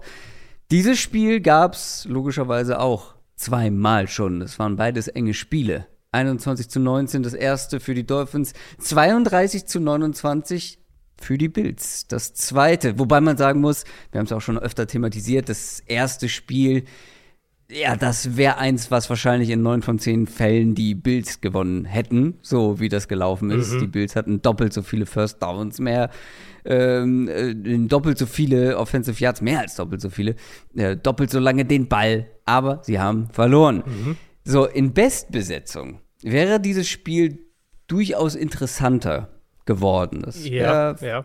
Wirklich ein spannendes Spiel, aber Tua Tango Vailoa ist nach wie vor raus, der wird nicht spielen. Höchstwahrscheinlich. Das heißt, höchstwahrscheinlich. Also wir sollten es sagen, es, es gibt natürlich die kleine Chance, dass er Boah. spielt. Es ist. Solltest du es überhaupt machen, ist die Frage. Ja, ja, das ist dann wieder eine andere Frage. Ähm, ich meine, ich schätze, im Endeffekt werden die das machen, was die Ärzte ihnen sagen. Ne, wenn die Ärzte sagen, er kann, dann ja. spielt er wahrscheinlich. Ja. Es gibt nach wie vor die Chance, und es kann gut sein, wenn ihr die Folge hört, dass es dann schon mehr Infos gibt, weil wir nehmen jetzt am Mittwoch Mittag natürlich unserer Zeit auf. Die Dolphins-Reporter waren eigentlich so auf dem, auf dem Zug, dass wahrscheinlich bei der Mittwochs-Pressekonferenz es weitere Updates gibt. Also es kann gut sein, dass am Donnerstag, entweder vielleicht sagen sie schon, er ist raus, oder vielleicht sagen sie, er ist auf dem richtigen Weg. Stand jetzt, wenn wir aufnehmen, Mittwochmittag, ist er noch nicht geklärt. Also Stand jetzt können wir nicht davon ausgehen, dass er spielt, aber es gibt noch eine Chance. Ja, ich gehe eher in Richtung Nein, er wird nicht spielen und macht natürlich die, die Preview so ein bisschen tricky. Aber ich gehe jetzt einfach mal mhm. von Teddy Bridgewater aus ähm, und weniger von Skylar Thompson. Skylar Thompson, ähm, ja, auch angeschlagen, wohlgemerkt. Teddy Bridgewater ist aber fit, ne? Da habe ich jetzt. Äh Bridgewater ist auch noch nicht ganz fit. Äh, bei ihm scheint es aber sehr, geht es klar in die Richtung, dass ja, er. Oder? Also er hat ja letzte Woche eben nicht ja. gespielt. Genau, und da war Skylar genau. Thompson, der jetzt angeschlagen. Genau, also ich glaube, Bridgewater hat auf jeden Fall eine bessere Chance als Tua zu spielen. Ja. Das kann man auf jeden Fall sagen. Das glaube ich auch und da geht auch meine Tendenz so ein bisschen hin. Und es ist ja wirklich so ein Drei-Stufen-Prinzip, ne? Also mm, mm. Tour die Eins, dann wirklich klares Downgrade zu Teddy Bridgewater und dann nochmal ein klares Downgrade mhm. zu Skylar Thompson. Ich glaube, das kann man so festhalten, nachdem. Wir haben ja alle drei diese Saison zu sehen bekommen, so ist es ja, ja nicht. Ja. Bridgewater ist aber halt der von den, von den beiden Backups, der es eigentlich häufig dann doch noch hinbekommen hat, auch den, den Ball gut, schnell, mitteltief zu bekommen. Also auf, auf Tyreek Hill und Jalen Waddle allen voran. Mhm. Ähm, diese Schlüsselplays für die Dolphins dieses Jahr, die wir ja häufig auch von, von Tango Vailoa gesehen haben. Ja? Äh, schnell den Ball loswerden, aber trotzdem halt, weil die beiden halt wahnsinnig schnell sind, äh, schon so in den mitteltiefen Bereich und dann können die halt noch nach dem Catch kreieren. Und das haben wir bei Bridgewater häufiger gesehen als bei Skylar Thompson. Ähm, Bleiben wir mal bei den beiden Receivern. Terry Kill, letztes Spiel so ein bisschen on-off gewesen, ähm, soll aber fit sein. Jalen mhm. Waddle ist angeschlagen, soll aber auch spielen können. Ja. Und wenn wir das jetzt aber auf die Angeschlagenen erweitern, Taron Armstead, mhm. der Offensive Tackle, ist angeschlagen. Das ist natürlich ganz kritisch, dass ja. er spielen kann. Hat die kann. letzten beiden Spiele verpasst. Also der ist nicht nur kurzfristig ja. angeschlagen, sondern der hat jetzt tatsächlich mehrere Spiele nicht gespielt. Die Dolphins, also gefühlt wirkt das so ein bisschen so, die kommen hier aus dem letzten Loch pfeifend in die ja, Playoffs gehumpelt, ja. oder? Ja, ist ja auch sogar auch defensiv. Also wenn wir gleich zur anderen Seite kommen, da haben sie ja auch mhm. gerade in der Secondary ähm, mit mehrere Ausfälle auch schon das ganze Jahr über. Und man kann es ja offensiv sogar noch erweitern. Also Armstead hast du gesagt, da ist absolut offen, ob der spielt. Brandon Shell, der Right Tackle, hat sich letzten Sonntag auch verletzt und kam nicht mehr zurück mhm. in das Spiel. Der ist auch fraglich. Und Raheem Mostert hat sich den Daumen gebrochen. Und es klingt ja. nicht so, als würde der spielen diese Woche. Das ist natürlich schon eine heftige Hypothek. Also, wie du gesagt hast, Dolphins sind Bestbesetzung. Wir haben es im zweiten Spiel gegen Buffalo, das, hat, das war ja echt sehr, sehr positiv insgesamt, was sie da gemacht haben. Sie sind den Ball auch gut gelaufen in dem Spiel. Ja. Ähm, Raheem ähm, Mostert aber wohlgemerkt. Raheem Mostert, genau. Da kommen wir wieder da an den Punkt. Ich würde aber auch sagen, sie sind den Ball auch deshalb gut gelaufen, weil sie, glaube ich, schematisch einen ganz guten Zusatz, äh, Zugang gefunden haben. Sie haben viel Under Center gemacht, äh, haben viel Under Center und Jet Motion gespielt in dem Spiel. Ich habe das, das Spiel genau darauf analysiert, dieses, dieses zweite Duell. Die hatten zwölf Runs in dem Spiel mit dem Quarterback Under Center und einer Jet Motion als mhm. Element des Spielzugs. Und aus diesen zwölf Plays kamen mehrere Big Plays, unter anderem dieser 67 Jahre, den Mostert hatte, der Touchdown von Salomon Ahmed, die Conversion bei Fourth Down von Mostert. Also sie hatten mehrere Big Plays wirklich, wenn sie das auch so gemacht haben. Vielleicht können sie daran wieder ein bisschen anknüpfen, zumal umso ermutigender für, für, für Dolphins-Fans. Buffalo hat es eigentlich in dem zweiten Spiel für seine Verhältnisse schon sich schon einigermaßen auf den Run auch eingeschossen. Also sie haben die Box relativ zugestellt, wie sie es eigentlich nicht machen. Sie haben extrem viel ge geblitzt, was sie eigentlich nie machen. Äh, sie haben viel Man-Coverage auch gespielt für ihre Verhältnisse. Also das war schon, das war schon auffällig, weil sie so ein bisschen weg von ihrem normalen Muster gegangen sind. Und das war ja eben natürlich gegen eine Dolphins-Line in Bestbesetzung, muss man halt auch sagen. Ähm, gut möglich, dass, wenn jetzt wir sagen, wir haben Teddy Bridgewater und einer der beiden Tackles oder sogar beide fallen aus, dass die Bills das dann vielleicht auch ganz anders spielen. Dass mhm. sie mehr ihren gewohnten Stil spielen, nämlich viel in Too Deep Zone Coverage sitzen, weil sie davon ausgehen, dass, dass Bridgewater oder Thompson den Ball nicht so schnell wirft wie Tour, was auch stimmt. Also Bridgewater ist auf jeden Fall konstanter, aber eben dieser, dieser, dieses schnelle Ballverteilen von Tour, da sind die beiden nicht auf dem Level. Ja. Ähm, und dass dann eben dementsprechend der, der Pass halt auch mehr Zeit bekommt. Und du dann eben sagst, da müssen wir nicht unbedingt blitzen, da sind wir eher darauf aus, sieben in Coverage zu haben, mit Augen auf den Ball und auf Turnover zu gehen. Vor allem ist auch die Frage, inwiefern das Running Game halt eben auch ein Downgrade erfährt, weil Raheem Mostert oder wenn Raheem Mostert Ja, nicht ja. spielen kann, weil der hat ja gerade am Boden den Mhm. Dolphins noch mal irgendwie so einen Spark gegeben, weil ähm, das vorher mit äh, Chase Edmonds ähm, nicht so gut funktioniert hat, Mhm. der nicht mal mehr dabei ist. Ähm, was glaubst du, Jeff Wilson, Savon Ahmed, das ist halt schon auch wieder hier ein Ja. enormes Downgrade, ne? Ein Wilson wissen wir zumindest, der funktioniert in dieser, wenn sie diese Art Ja. Offense spielen wollen. Ne, das ist ja Auch ein 49ers bisschen- Back. Genau. Das wissen wir immerhin, dass er da funktioniert. Ich mag ja Wilson eigentlich sogar ganz gerne als Back, aber er hat halt nicht die Explosivität, die Mostert hat. Nicht Die ganz Big auf dem Play Level. Diese, Ability. genau, diese Big Play-Qualitäten, die, die hat er nicht ganz. Und gerade wenn wir halt sagen, ähm, wahrscheinlich werden sie im Passspiel nicht zu diesen Big Plays kommen, dann müssen sie halt mehr über den Boden kommen. Oder sie werden zumindest weniger im Passspiel, als, als sie das mal in anderen Spielen hatten dieses Jahr. Werden sie zu den Big Plays kommen, dann müssen die halt mehr noch ähm, am Boden passieren. Und das wird halt natürlich nicht leichter. Und auch hier, es ist, es ist eine super schwierige Preview. Ich fand das auch jetzt in der Vorbereitung Ja. echt tricky, weil du, du kannst halt wirklich eigentlich vier, fünf Szenarien machen. Wenn, sagen wir, beide Tackles spielen und Tua spielt vielleicht auch, komplett andere Geschichte als eben Bridgewater und, und Armstead fällt aus und Mostert fällt aus. Ja, aber wie hoch ist die Wahrscheinlichkeit dafür? Also das Tour finde ich schon, also das Tour habe ich so bei vielleicht 15 Prozent.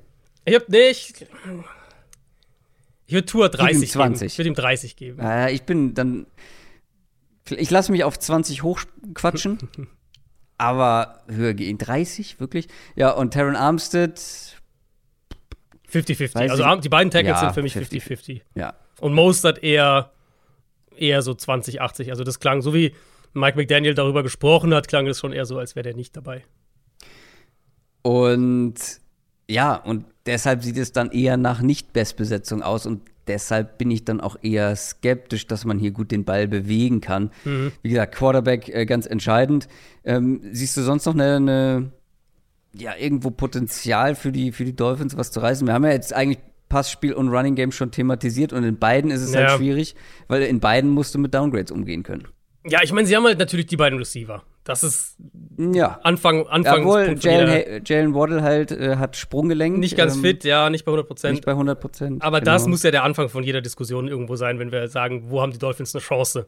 Sie Ja. haben diesen Speed, sie haben diese Explosivität im, im Receiving Core und sie haben ja auch in den Spielen gegen Buffalo, es ist ja nicht so, als hätte Miami's Offense da überhaupt nichts gemacht. Also sie haben ja schon auch gezeigt, dass sie hier und da diese zumindest mal offensiv so einzelne Big Plays setzen können.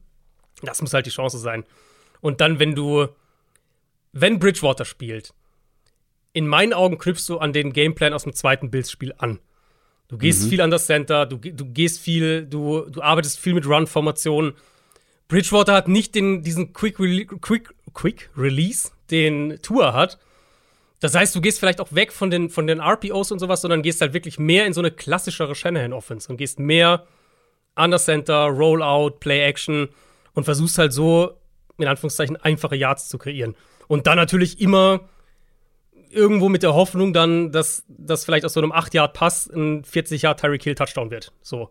Ja. Das ist dann, glaube ich, der, der Weg, der, wie du kontrolliert den Ball bewegst und halt idealerweise zwei, drei Big Plays trotzdem draus holst. Auf der anderen Seite haben wir es auch schon mehrfach thematisiert, dass die Bills Offense so ein bisschen Probleme hatte. Josh Allen ja inkonstant gespielt hat, jetzt auch gegen die Patriots war dann wahrscheinlich unterm Strich ganz gut, aber hat auch ein bisschen gebraucht und vor allem hat man auch zwei Return-Touchdowns ähm, gebraucht, beziehungsweise unterstützend dazu bekommen aus offensiver Sicht. Aber gegen die Dolphins, da ja, hat man bisher ziemlich gut ausgesehen offensiv. Also vor allem Josh Allen. 400 Yards im ersten Spiel, vier Big-Time-Throws. Zweites Spiel 304 Yards, fünf Big-Time-Throws. Das ist gar nicht mal so verkehrt. Zwei der besseren Spiele von Josh Allen diese Saison. Die Dolphins Defense ist eigentlich wirklich ja nicht gut gewesen in den letzten Wochen. Ich finde auch die Jets Offense darf jetzt kein Maßstab sein dafür Ja, ja. Äh, mit Joe Flacco. Die Hoffnung muss darin liegen, glaube ich, aus Dolphins Sicht, ähm, die Dolphins da anzugreifen, wo sie am anfälligsten sind. Die Achillessehne, die Achillesferse, sagt man, glaube ich, ne? äh, der Bills zu attackieren. die Offensive Line und ja. die Pass Protection. Und das Personal dazu haben sie ja eigentlich. Eigentlich schon. Ich meine, wir haben da jetzt gerade bei Buffalo haben wir ja jetzt echt auch oft drüber gesprochen. Das ist halt wirklich die Offensive Line. Und das wird, je nachdem, wie weit ja. sie kommen, wird es in jedem Matchup so der Ansatzpunkt sein, kann der Gegner diese Offensive Line attackieren, Josh Allen unter Druck setzen. Und Miami hatte phasenweise schon auch Erfolg mit dem Foreman Rush. Also, ich habe mhm. mal nachgeschaut, die sind auf Platz 6 in Pressure Percentage, wenn sie mit 4 rushen, Platz 13 in Sack Rate. Das sind jetzt keine herausragenden Zahlen, aber sie haben schon Erfolg auch damit gehabt. Und das ist die einzige Chance, die ich hier auf der Seite des Balls für Miami sehe. Können sie Josh Allen unter Druck setzen, ohne ihn zu blitzen? Weil wenn sie ihn geblitzt haben im letzten Spiel, dann hat er sie ziemlich zerlegt. Wenn sie das schaffen, haben sie, glaube ich, eine Chance, dass, dass, sie diese, dass wir diese wilde Version von Josh Allen rauskitzeln. Dass er halt dann so zwei, drei Würfe irgendwie macht oder versucht, irgendwo was zu kreieren, wo nichts geht oder so. Und die braucht Miami. Also diese Version von Josh Allen, die müssen sie hinbekommen. Dann können, dann können sie zumindest, glaube ich, das Spiel so einigermaßen im Rahmen halten, mit halt ein, zwei Turnovern, dass sie vielleicht offensiv mithalten können. Weil es, ich sehe ja sonst keinen wirklichen Weg. Die Secondary ist, ist angeschlagen jetzt schon seit, äh, seit also eigentlich, eigentlich das ganze Jahr über. Howard ist ja auch nicht ganz fit.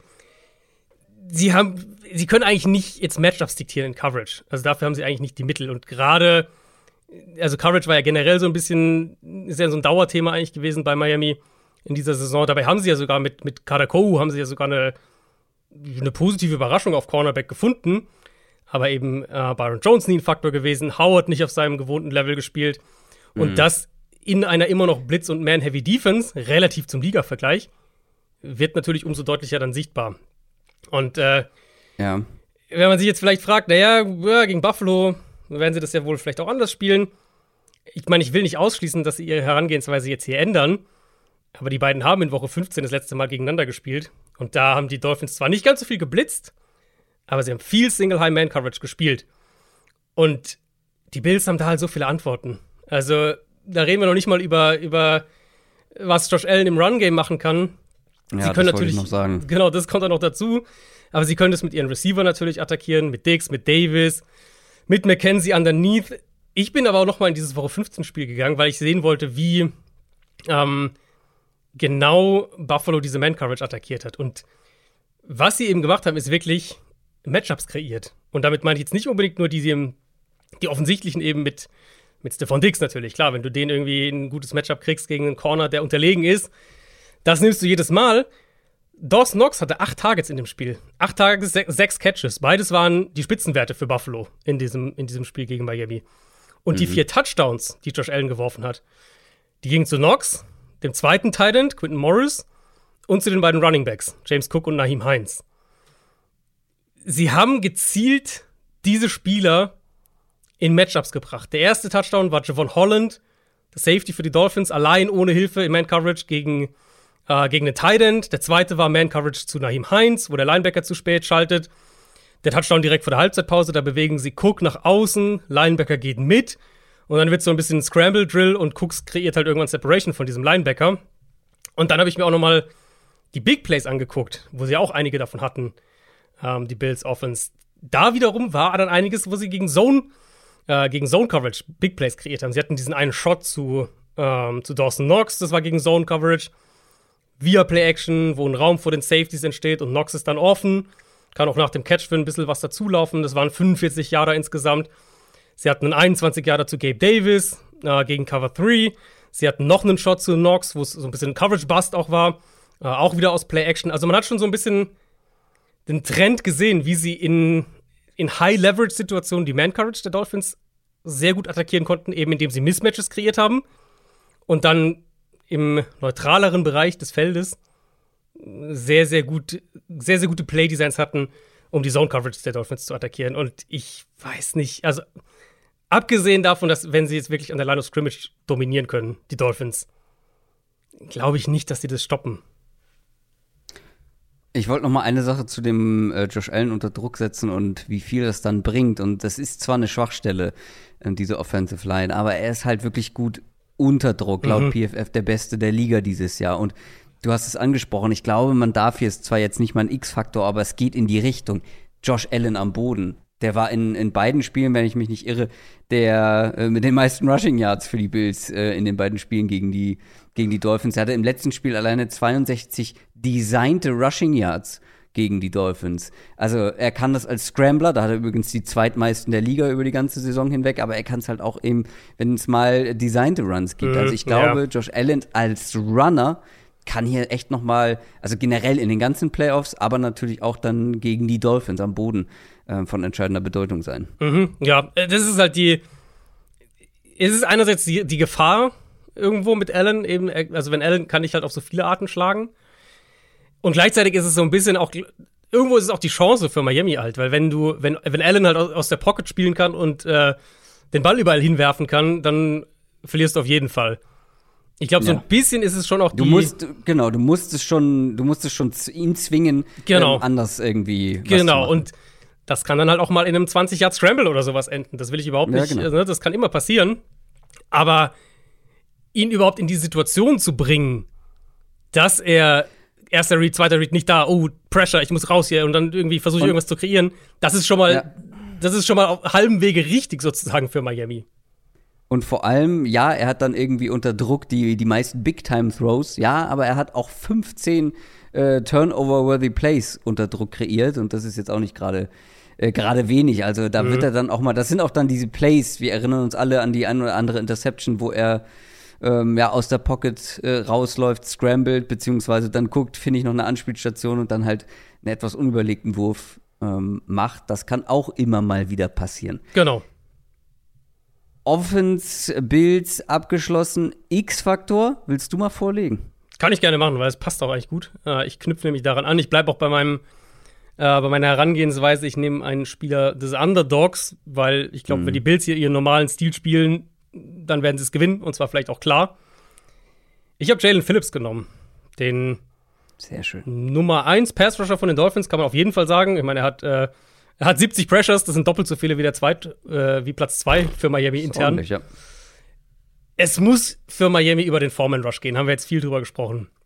Mhm. Und ich glaube, er ist halt so ein Spieler, wenn der ein Monsterspiel hat, wo der irgendwie 7, 8 Pressures auflegt, zwei Sacks, irgendwie sowas, vielleicht einer ist, davon ist ein Strip Sack oder sowas das sind die Plays, die Miami braucht, um in diesem Spiel zu bleiben. Und ich glaube, wenn sie das gerade von ihrer Defensive Front nicht kriegen, dann werden sie, glaube ich, nicht in dem Spiel bleiben.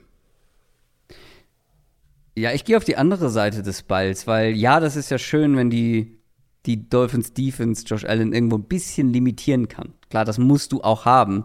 Und ähm, es muss sich irgendwo gegenseitig auch supporten beziehungsweise unterstützen, das Ganze. Aber ich gehe jetzt mal davon aus, dass Teddy Bridgewater spielt, okay? Weil dann mhm, ist mein okay. X-Faktor Teddy Bridgewater. Okay, okay. Wenn der nämlich nicht ein absolutes Sahnespiel hat, ohne große Fehler, mhm. mit eben diesen von dir angesprochenen Big Plays über die ja. beiden Receiver, ja.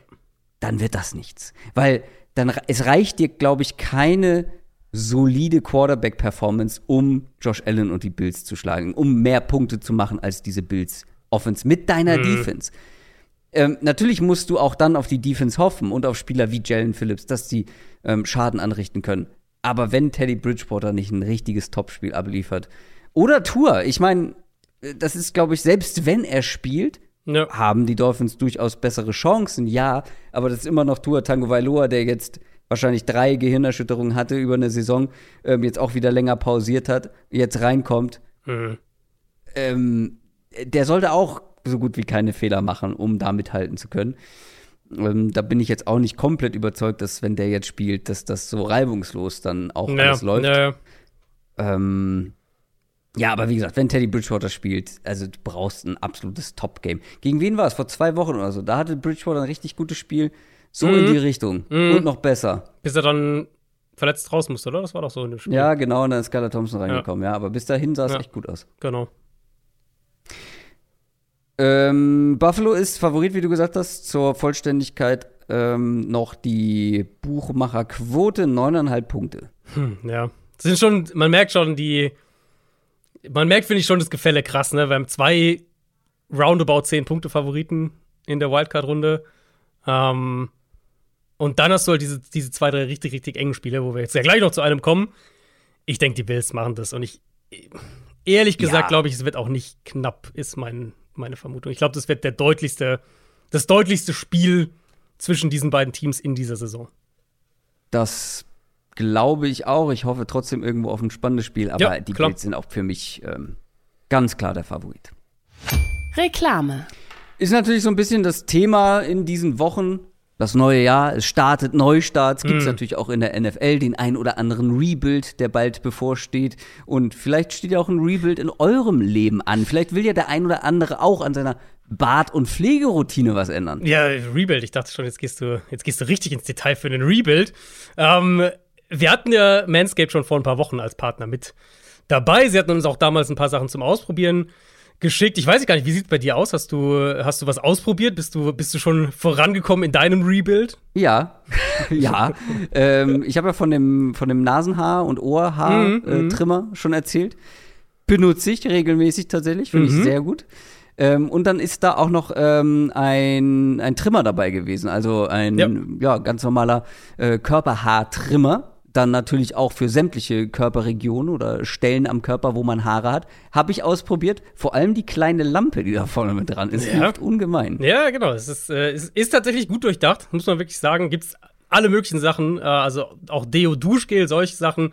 Eben den Lawnmower 4.0 mit Skin Safe Technology, mit der Lampe auch, um Verletzungen eben bei der Pflege zu verringern. Und wenn ihr euch das Performance Package 4.0 holt, dann gibt es einen Kulturbeutel und eine Boxershot noch mit dazu. Die haben wir auch bekommen, habe ich auch schon ausprobiert, sehr bequem. Ja, meine ist leider ein XL gewesen. Ah, ist natürlich, ja gut. Das ist eher ähm, wie ein Zelt für mich. Nee, meine hat Aber- eigentlich meine hat ganz gut gepasst, muss ich sagen.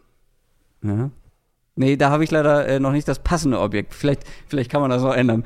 Ähm, wir haben auf jeden Fall natürlich einen Code für euch. Äh, wenn ihr euch was gönnen wollt, ihr bekommt jetzt auf manscape.com 20% Rabatt und kostenlosen Versand mit dem Code DownsetTalk. Alles groß, alles zusammengeschrieben. Findet ihr aber auch noch mal unten in den Shownotes.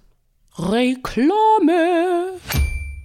So, dann machen wir weiter mit den Minnesota Vikings und den New York Giants. Dann kommen wir wieder von einer relativ deutlichen Partie auf dem Papier zu einer etwas engeren. Zumindest, äh, wenn man sich die Quote anguckt. Äh, Die Records sagen aber irgendwo was anderes natürlich. Ne? Also 13-4, 9 und 7 die Giants.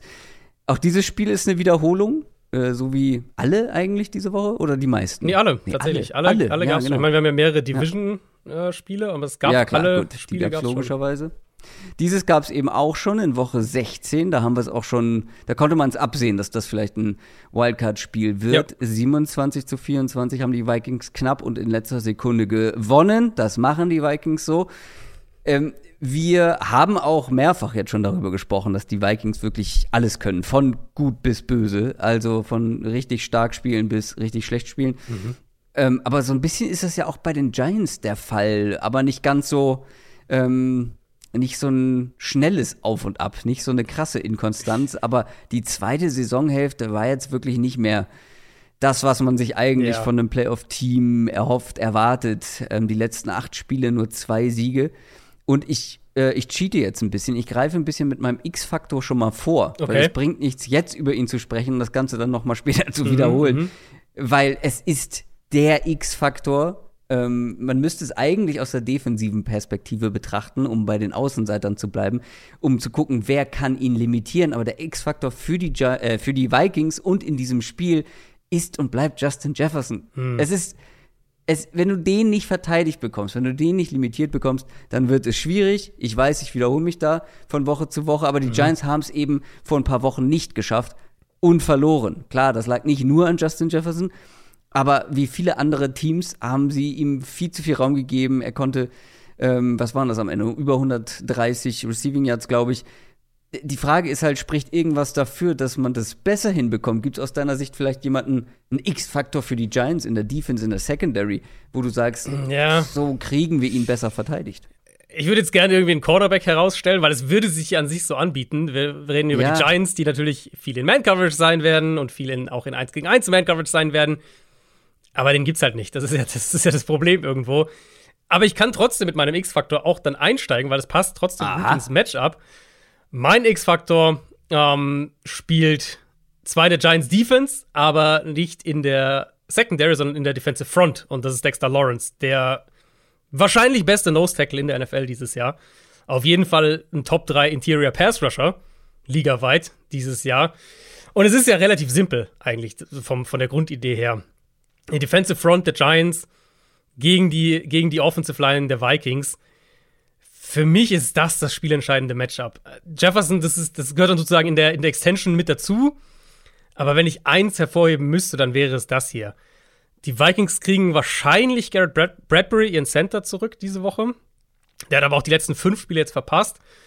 Und äh, die Vikings hatten ja dann noch verletzungsbedingt ihren Backup-Center verloren. Also, falls Bradbury nicht spielen kann, sind sie beim dritten Center. Ihren Right Tackle haben sie definitiv verloren. Da wird auf jeden Fall ein Backup spielen. Brian O'Neill ist raus für den Rest der Saison. Und die Giants haben einfach mehrere gefährliche Pass-Rusher mittlerweile. Lawrence ist halt der, der herausragt, den du auch ohne Bedenken als All-Pro dieses Jahr wählen kannst, wenn wir über Defensive Tackles sprechen. Plus Kayvon Thibodeau, der auf jeden Fall im Laufe der Saison seinen Breakout hatte.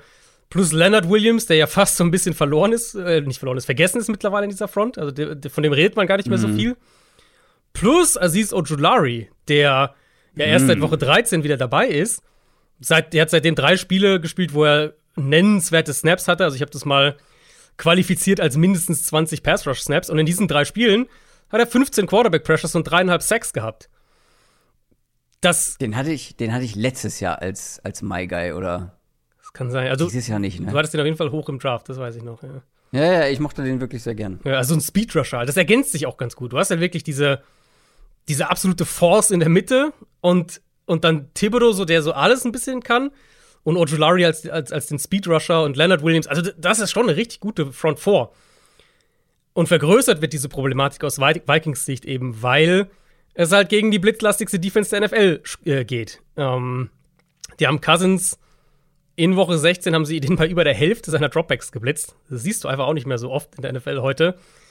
In dem Spiel hat Cousins das ganz gut gemanagt. Zwei Touchdowns auch geworfen gegen den Blitz. Da kommen wir dann eben in das. Er kriegt halt dann 1 gegen 1 Matchups mit seinen Receivern. Aber auf die Saison gesehen war das bei Cousins immer wieder so ein Thema, wo er Probleme hatte mit Blitzing. Also wo Blitzing ihm Probleme bereitet hat. Ich meine, wir wissen, dass Wink Martindale, der Defensive Coordinator für die Giants, der wird jetzt keine philosophische 180-Grad-Drehung hinlegen, sondern nee. der bleibt bei seinem Stil. Das heißt, die Giants werden blitzen, sie werden wahrscheinlich auch nicht wenig blitzen. Und das wird dann eben, wenn wir bei der Front erstmal, um das fertig zu machen, wird das eben dazu führen, dass die sowieso individuell stark besetzte Front, wo ich sagen würde, abgesehen von von Darisaw, vom Left Tackle der Vikings. Abgesehen davon eigentlich überall die Giants den Vorteil haben mit diesem Matchup. Die werden jetzt noch mehr 1 gegen 1 Matchups bekommen. Wenn du eben blitzt natürlich, dann hast du noch mehr 1 gegen 1 Matchups überall. Und das müssen die Vikings managen. Ähm, das heißt, ich könnte mir vorstellen, dass wir eine gute Dosis an Screens bekommen. Vielleicht Delvin Cook auch einiges im, im Passspiel irgendwie so, äh, kurze Bälle und versuchen, dass da dann Big Plays draus entstehen ja, vielleicht auch ein, zwei Big Plays im Run-Game. Ich meine, da sind die Vikings super inkonstant dieses Jahr, aber gegen die Giants war das immer wieder mal zu sehen, dass sie gegen den Run auch Big Plays zugelassen haben, gerade auch wenn sie halt so aggressiv werden. Also die Giants haben in den letzten Wochen einen der schlechtesten Expected Points Added Werte, was ja. Run Defense ja, genau. angeht. Also drittschlechtester Wert in der, in der NFL. Ja, genau. Das ist halt so, das ist ja so ein bisschen die. so ein bisschen Schwäche gegen Schwäche. Schwäche gegen also. Schwäche, genau, genau, ganz genau. Ähm, aber da gibt es, glaube ich, Chancen für, für Minnesota. Und dann kommen wir halt, da ist dann der Übergang zu deinem, ähm, zu deinem X-Faktor, da kommen wir dann halt zur individuellen Qualität in der Receiver-Gruppe, weil wenn die Giants so spielen, wie sie, wie sie halt spielen und wie wir das auch erwarten, haben sie eigentlich nicht die Cover-Qualität, um die Vikings-Receiver zu stoppen. Und dann liegt es halt vor allem, also einerseits an der O-Line, dass er einigermaßen äh, zumindest standhält, und dann halt an Cousins, dass er unter Druck und oder gegen den Blitz eben die, die richtigen Entscheidungen trifft und den Ball äh, und, und ruhig bleibt und den Ball gescheit wirft, weil dann können sie das auch schlagen. Aber das ist für mich eigentlich fürs ganze Spiel gesehen, ist das für mich der Knackpunkt. Fun Fact: Wer hat die meisten Passing Yards unter Druck geworfen dieses Jahr? Wahrscheinlich Cousins, wenn er so viel unter Druck steht. Ja, ist richtig. ja, ähm, prozentual gar nicht so viel mehr als, als andere. Aber ja, es ist schon einer, der, der am meisten mit unter Druck stand und dann hat er einige mhm. Yards geworfen. Auf der anderen Seite die Giants Offense. Ähm, zu was sind die in der Lage? Die machen jetzt in den letzten Wochen, finde ich, das Beste mhm. aus dem, was man hat. So. Ähm, jetzt auch in diesem Regular Season Game dann gegen die, die Vikings. Daniel Jones war gut, hat gut den Ball verteilt. Das Running Game hat funktioniert und das brauchst du eigentlich noch mal ganz genau so, oder? Aber kriegen sie es hin? Ich, also ich würde sogar noch positiver formulieren. Das Spiel haben die Vikings zwar gewonnen, aber die Giants hatten ja fast zwei Yards pro Play mehr. Die hatten fast sieben Yards pro Play in dem Spiel. Das ist ja ein Riesenwert. Uh, und das ist halt auch nicht irgendwie fluky. Du hast so irgendwie zwei, drei 60-Yard-Runs oder sowas. Sondern, ja, sind den Ball auch ganz gut gelaufen, aber die hatten auch 334 Passing Yards in dem Spiel. Ähm, Jones war richtig gut als Passer, paar, paar Shotplays auch drin gehabt. Vor allem so die Midrange, da waren sie richtig, richtig gut. Und das ja eben mit Receivern wie Richie James und, und, und Isaiah mhm. Hodgins. Ne? Also ja, nicht, die, nicht die Qualität, wo du als irgendwie, ähm, wo du jetzt irgendwie Angst hast. Und kurioserweise war das, glaube ich, genau auch die Denkweise der Vikings in dem Spiel. Weil ich habe die Zahlen mir mehrmals angeschaut, weil ich auf den ersten Blick nicht, also dachte ich, ich habe irgendwie was falsch ausgewählt. In diesem Spiel vor drei Wochen haben die Vikings 61% Man-Coverage gespielt. Das ist fast 40 Prozentpunkte über ihrem Saisondurchschnitt. Sie haben 61% Man-Coverage gespielt, hm. sie haben auch 61% Single-High-Coverage gespielt. Das ist fast 20 Prozentpunkte über ihrem eigenen Schnitt. Sie haben den Gameplan sehr, sehr klar darauf ausgerichtet, dass sie diese Giants Receiver 1 gegen 1 oder, oder in Man-Coverage covern können.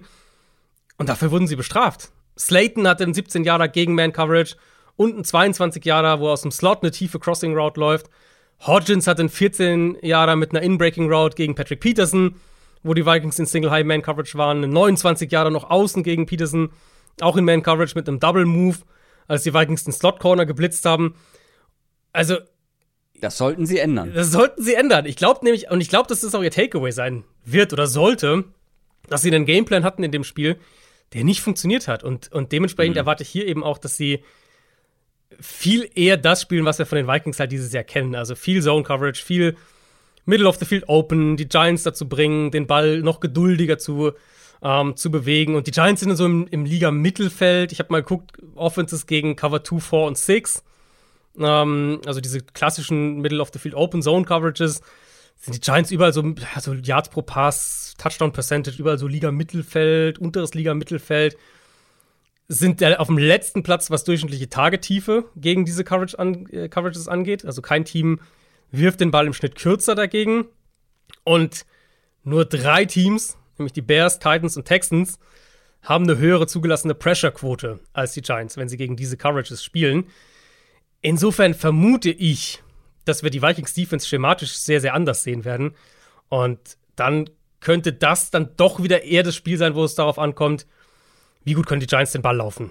Das wollte ich nämlich sagen, weil fast wäre Saquon Barkley mein X-Faktor geworden. Ja, also ist durchaus denkbar, dass wir wirklich ein Spiel haben, wo es darum geht, er und Daniel Jones am Boden, ähm, ja, was sie da Daniel machen können. Jones auch. Ja. ja, aber was traust du ihnen dazu? Also, das, wie gesagt, es hat gut funktioniert und es sollte eigentlich auch wieder gut funktionieren, oder? Eigentlich schon, zumal ich jetzt auch sagen würde, über die letzten, sagen wir mal, letzte Saison Drittel ungefähr, sah die Giants O-Line eigentlich nicht so schlecht aus. Also sie haben ja eh, sie haben ja eh Fortschritte da gemacht, das würde ich auf jeden Fall sagen, schon, auch schon recht früh in der Saison, also dass man da drauf geguckt hat und gesagt, okay, das ist eine bessere Line. Andrew Thomas ist natürlich der, der Left Tackle, der so herausragt in der Gruppe. Aber dass sie sich so ein bisschen stabilisiert haben.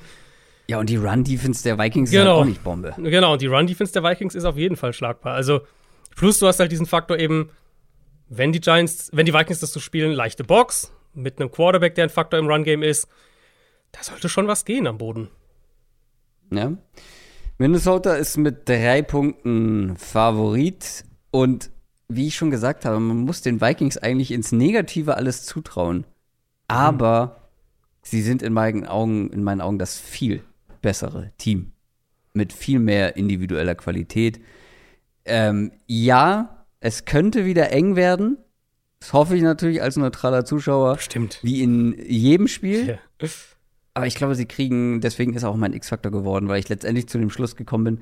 Ich glaube nicht, dass sie Antworten auf Jefferson haben mhm. und das einfach zu viel Schaden anrichten wird und dass du da dann, auch wenn ich traue den Giants auch hier wieder zu, den Ball gut bewegen zu können oder solide bewegen mhm. zu können. Ähm, und vielleicht wird es ein wildes Spiel, ne? Also mhm. ähm, höchstes Over-Under von allen Spielen diese Woche. Aber gerade dann, wenn es ein richtiger Shootout wird, glaube ich, können die Vikings immer noch eine Schippe eher drauflegen. Obwohl, du, obwohl die Giants eigentlich die bessere Offense gespielt haben im ersten Spiel. Ja. Weil da, ich, ich glaube nicht, dass sie das 1 zu 1 so wiederholen können. Ich nehme die Giants. Also- ich nehme die Giants. Ja, sehr gut. Ähm, ich, ich glaube gar nicht mal unbedingt so sehr Giants. Ich glaube, also die Giants Offense wird bestimmt mit den Ball, also natürlich müssen sie den Ball auch bewegen, sonst wird's nix. Ähm, sie werden bestimmt den Ball auch bewegen können, am Boden ein bisschen was machen können. Brian Dable wird sicher ein paar Ideen haben, auch äh, je nachdem, wie die Vikings Defense sich anpasst. Ich traue der Vikings Defense halt gar nicht, muss ich sagen. Ja. Ähm, und ich könnte mir halt echt vorstellen, dass diese O-Line, dieses o Vikings O-Line gegen Giants D-Line, dass das den Vikings zum Verhängnis wird. Also enges Spiel Ja. auf jeden Fall. Enges Ja. Spiel garantiert. da- Das würde mich wundern, wenn nicht. Bei den beiden Ähm, Teams. bei den beiden Teams. Ich, ich glaube, die Giants gewinnen das. Ui. Ja, finde ich gut. Da gehen wir auseinander. Ähm, ich glaube da immer noch eben an die Qualität, der, an die individuelle Qualität vor Mhm. allem. Aber natürlich kann dann so ein Mismatch an der Line auch ja, sehr kritisch werden und ein Spiel entscheiden. Dann sind wir angekommen im spätesten Sonntagsspiel, Sunday Night Game. Cincinnati Bengals gegen Baltimore Ravens. Rückspiel von letzter Woche, da haben die Bengals gewonnen, 27 zu 16, aber ein bisschen nicht sagen, weil die Ravens Ja. haben einige Leute geschont. Es gab das Spiel natürlich schon mal vorher. Das war relativ früh in der Saison, da haben die Ravens gewonnen mit 19 zu 17. Das hat schon ein bisschen mehr Wert, weil da war auch Lamar Jackson noch mit dabei. Das ist die wichtigste Personalie diese Woche aus Baltimore-Sicht. Mit Huntley ging es wenig bis gar nicht, vor allem nicht durch die Luft. Mit Anthony Brown letzte Woche, äh, ja, auch nicht, auch nicht richtig gut, ähm, um das freundlich auszudrücken. Die Ravens-Fans werden hoffen, aber so richtig wissen tun wir noch nichts, was Lamar Jackson angeht, oder? Also es gab jetzt heute, also Mittwoch, ähm, gab es ja nochmal so ein kleines Update, nicht von Ravens Seite, sondern von, von äh, ja, Reporter-Seite. Äh, Rappaport, glaube ich, unter anderem hat dazu was ge ge gesagt. Es sieht echt eher so aus, als würde er nicht spielen. Es klingt echt so, als würde die Tendenz eher Richtung Nein gehen. Was natürlich bitter ist, wenn du überlegst, als er diese Knieverletzung hatte, vor sechs Wochen müsste das gewesen sein. Da hieß es eigentlich, ja, so drei Wochen ungefähr Ja. ist er raus. Und dann kam so gerüchteweise, dass das vielleicht doch ein bisschen gravierender ist. Ähm, und jedes Mal, also je länger das sich irgendwie hingezogen hat, jedes Mal, wenn Harbour darauf angesprochen wurde, war er sichtlich genervt davon. Mhm. Hatte keinen Bock mehr über das Thema auch zu sprechen. Und ähm, ja, also Mike Garafolo, der auf dem NFL Network ist, der hat, hat jetzt am Mittwoch berichtet, dass Jackson wohl schon versucht hat, ein bisschen was mit dem Knie zu machen, aber dass es bisher wohl noch nicht geklappt hat. Also, ich glaube eher, dass der nicht spielt. Ah, wie gehen wir dann diese Preview an? Weil, also, es wäre unfassbar bitter. Es ist, finde ich, noch ein größeres Downgrade als von Tour zu Ja. Teddy. Ja, das habe ich auch aufgeschrieben, weil, also du hast ja beim, bei den Dolphins hast du ja einen schematischen Floor und du hast die Waffen und du hast den, Genau. den Playcaller und so, die können auf Sachen zurückfallen. Ich habe mal eine Stat habe ich raus oder, oder, oder habe ich gesehen, ähm, die, das, die, die extrem gut einfach dazu passt, um das zu beschreiben, wie das eben bei den Ravens nicht der Fall ist. Die Ravens über die Wochen 1 bis 12 diese Saison, also mit Lamar Jackson, hatten nach DVOA die viertbeste Offense in der NFL. Von Woche 13 bis Saisonende, also ohne Lamar Jackson, die Nummer 23 Offense nach DVOA. Also diese fallen fast 20 Punkte, äh, fast, fast 20 Plätze, ähm, wenn sie zum Backup-Quarterback gehen. Das ist eigentlich nicht. Also ich will jetzt nicht sagen, nicht kompetitiv, weil wir kommen gleich zu, zur Ravens Defense und die Ravens Defense, die kann das Spiel kompetitiv machen. Aber Mm, offensiv. aber nicht, wenn die Offense keine Punkte macht. Ja, offensiv Oder ist wenig schon, Punkte macht. ist schon echt dünn. Tyler Huntley hat in keinem Spiel ähm, die 200 Passing Yard Marke geknackt. Der hat den fünf Und das Spielen. hat Anthony, Anthony ähm, Brown Mhm. geschafft. das stimmt. letzte ja. Woche. Hat er leider auch, wie viele Interceptions geworfen? Zwei? Zwei oder Vier drei. Turnover ja. gab es auf jeden Fall. Mhm. Ähm, ja, es fehlen halt diese Playmaker auch, ne? Also, das Genau. ist ja, Tyler Huntley ist ja sogar ein ähnlicher Spielertyp, aber wenn du halt nicht die gleiche Qualität dann hast in, in, in einer Offense, die dir so wenig ba Basis gibt einfach, dann wird es schwierig, das aufzufangen, wenn du dann eben auch nicht die Spieler hast, die, de, die das kompensieren können, ne? das Fehlen eines Nummer 1 Quarterbacks. Und Mark Andrews ja. sollte das eigentlich sein. Der war im ersten Spiel enorm wichtig gegen die Bengals, aber mhm. hat halt auch extrem darunter gelitten, ähm, ja, durch das oder ähm, da ich kann kein Deutsch mehr, ähm, hat gelitten darunter, dass eben Lamar Jackson ja, ausgefallen das, ist. Das ist auch ein klarer Unterschied zu letztem Jahr, weil letztes Jahr, als Lamar Jackson ausgefallen ist, da hat die Offense ja mit Huntley trotzdem funktioniert. Da war das Passspiel auch konstanter dann noch. Also jetzt Huntley letztes Jahr versus Huntley dieses Jahr. Mhm. Und es war ja so die Saison, wo, wo eben Mark Andrews trotz Backup Quarterback eigentlich fast ja. Woche für Woche richtig, richtig gute Zahlen aufgelegt hat. Und dieses, dieses Jahr haben sie das nie geschafft, ja. eigentlich. Also, was das Passspiel insgesamt angeht und halt auch Huntley individuell einfach nicht auf dem Level gespielt, auf dem er letztes Jahr war. Und hier wird es natürlich auch noch mal schwieriger, weil seit Woche Nummer 5 ist die Bengals Defense schon noch mal besser geworden im Laufe mhm. der Saison. Wir haben immer wieder darüber gesprochen, dass sie am Boden gegen den Run besser geworden sind. Aber seit Woche 9, gemessen an EPA per Play, Platz 6 in der Liga, die komplette Defense. Mhm. Das, also selbst mit Lamar würde das nicht einfach werden und mit Tyler Huntley, boah, ich, ja. Das wird ganz schön zäh, glaube ich, für diese Ravens Offense. Vor allem, weil man ja da dann, also wenn es Huntley ist, dann kann man ja wirklich auch sich noch mehr auf dieses Run-Game-Matchup fokussieren. Weil jetzt eben gesagt haben, im Passspiel wird wahrscheinlich nicht wahnsinnig viel gehen. Ich habe da mal geguckt, seit Woche 11, das ist die Woche, in der DJ Reader zurückkam, noch von seiner Verletzung, mm. haben die Bengals die fünftbeste Run-Defense nach Rush Expected Points Added pro Run. Und Baltimore's Offensive Line hat sich echt gemacht im Laufe des Jahres. Das ist eine ganz gute Line mittlerweile. Aber Baltimore wird das Spiel, glaube ich, nicht gewinnen können, indem sie nur in Anführungszeichen über den Run kommen. Die machst du auch du machst nicht genug Punkte unterm Strich. Also genau, also genau, du kannst halt, sag mal so, jetzt könnte man, als Ravens-Fan könnte man natürlich auf das Woche 5-Spiel verweisen und sagen, 17 Punkte kriegen wir vielleicht auch hin, so.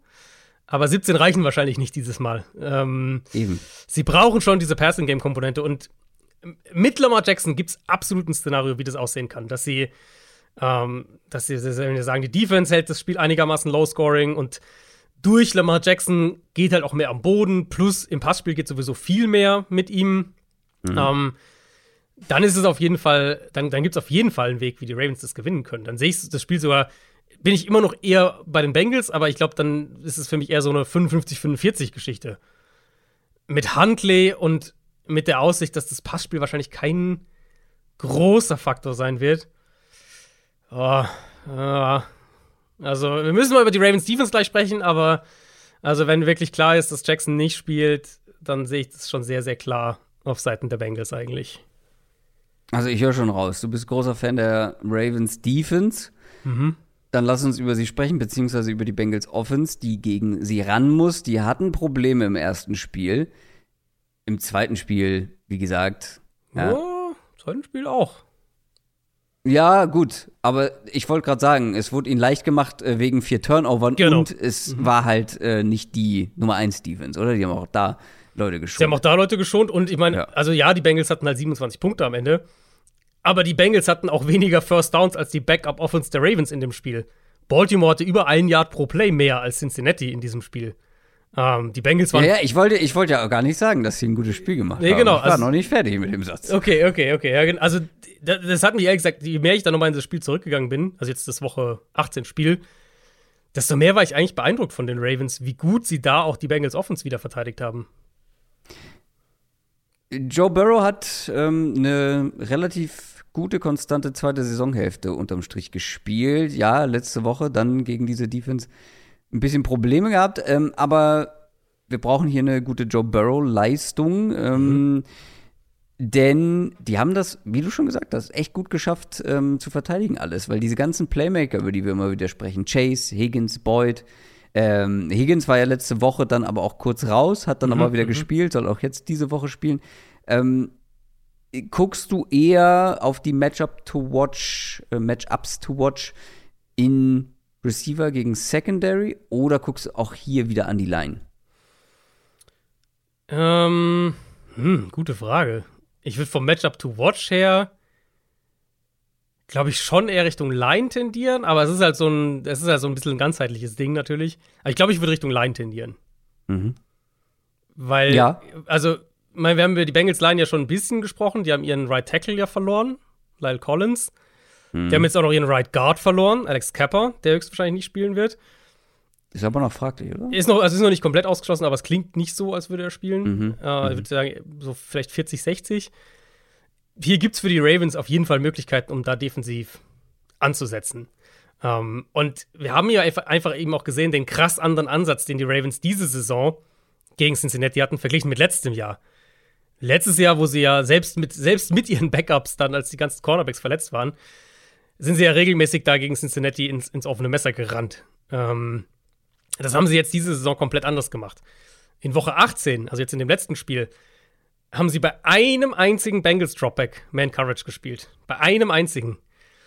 In Woche 5, im ersten Spiel, waren es fünf Snaps mit Man Coverage. Also sie haben quasi keine Man Coverage gespielt gegen die Bengals.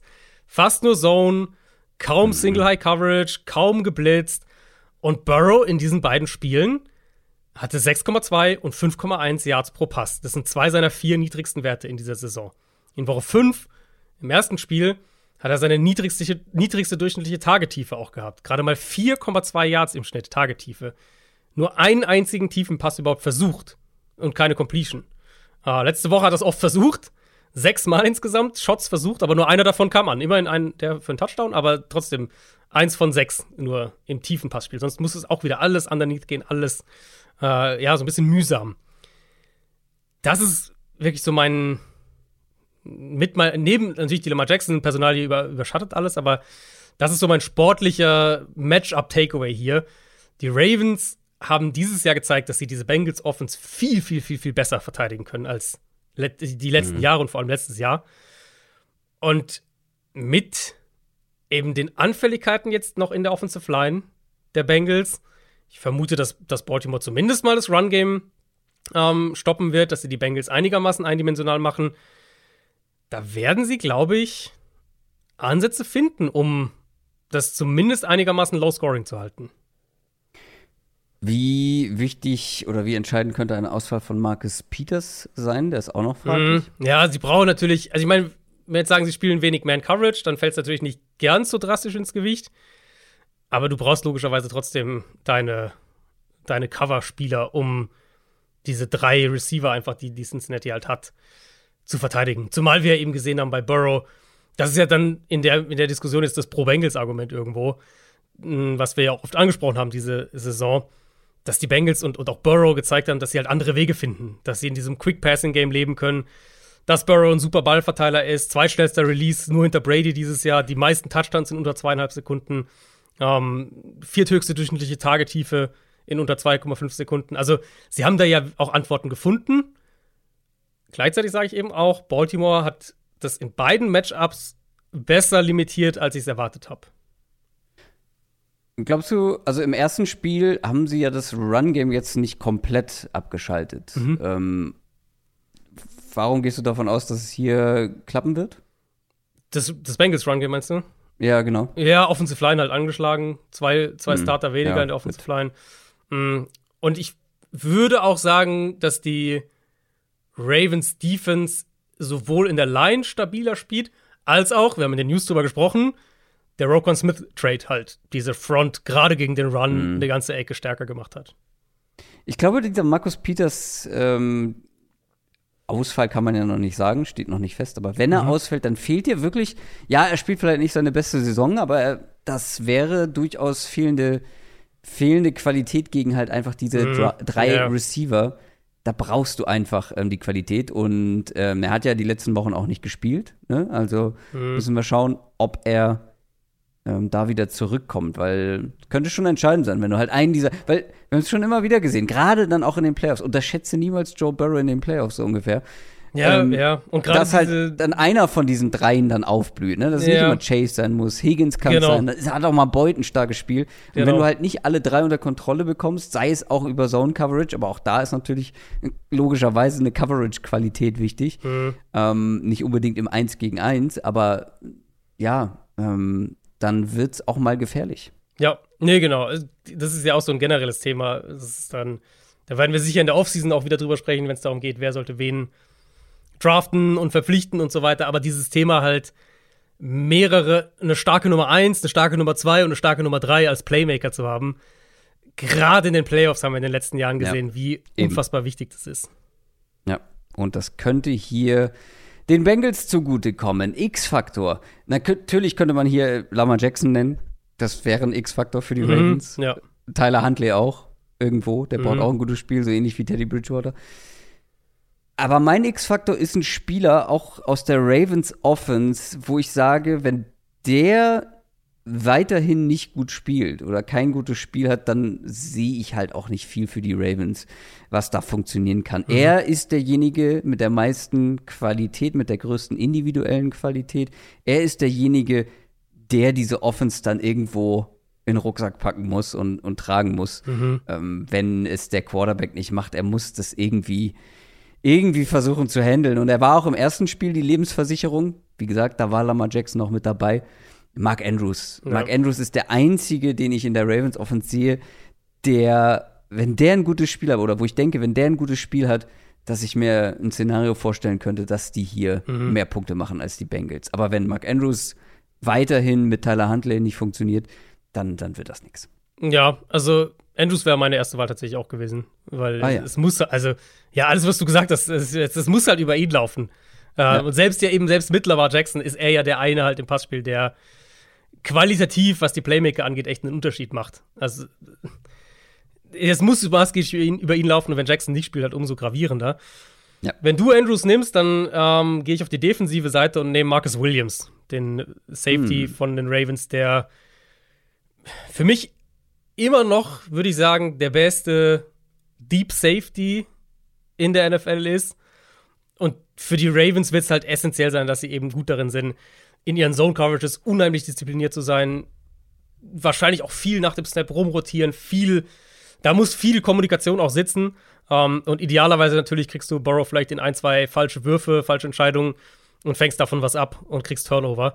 Und ähm, ich glaube, da wird eher so, er ist halt derjenige, der dieses Secondary natürlich auch so ein bisschen zusammenhält und der auch verhindern kann, ähm, oder das heißt verhindern, aber zumindest sehr stark limitieren kann, inwieweit die Bengals halt in ihre Shotplays kommen. Und ich glaube, das wird auch kritisch sein, weil die, also egal, selbst, auch selbst mit Lamar Jackson, nicht egal, aber selbst mit Lamar Jackson müssen die Ravens das Low Scoring halten, weil ich glaube, einen Shootout gewinnen sie auch mit Lamar nicht gehe ich mit. Und die Bengals sind mit siebeneinhalb Punkten vorne.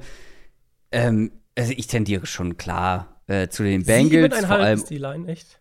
Siebeneinhalb ist ja. viel, ja. Da siehst du äh, wahrscheinlich schon. Das ist eine Tyler Huntley-Line. Äh, ja, genau, da siehst du die Tendenz schon, dass Lamar Jackson vielleicht wirklich eher nicht spielt. Ähm, ohne Lamar Jackson, glaube ich, haben die Ravens keine Chance. Mit Lamar Jackson haben sie eine Chance. Mhm. Trotzdem würde ich dann auch noch in dem Fall. Nee, sieben ist sie jetzt. Ist gesunken. Sieben Punkte nur. Mm, mit Lamar Jackson würde ich trotzdem zu den Bengals. Mm, ich bin auch bei den Bengals. Sind einfach das komplettere Team. Sind ja. die gefährlichere Offense, viel höhere Floor in der Offense. Ich bin wirklich gespannt auf das Duell Bengals Offense gegen Ravens Defense. Ich glaube, das könnte ein tolles Duell werden. Aber ich glaube nicht, dass die Ravens Offense mithält. Und wie gesagt, ich befürchte, dass Lamar Jackson nicht spielen wird.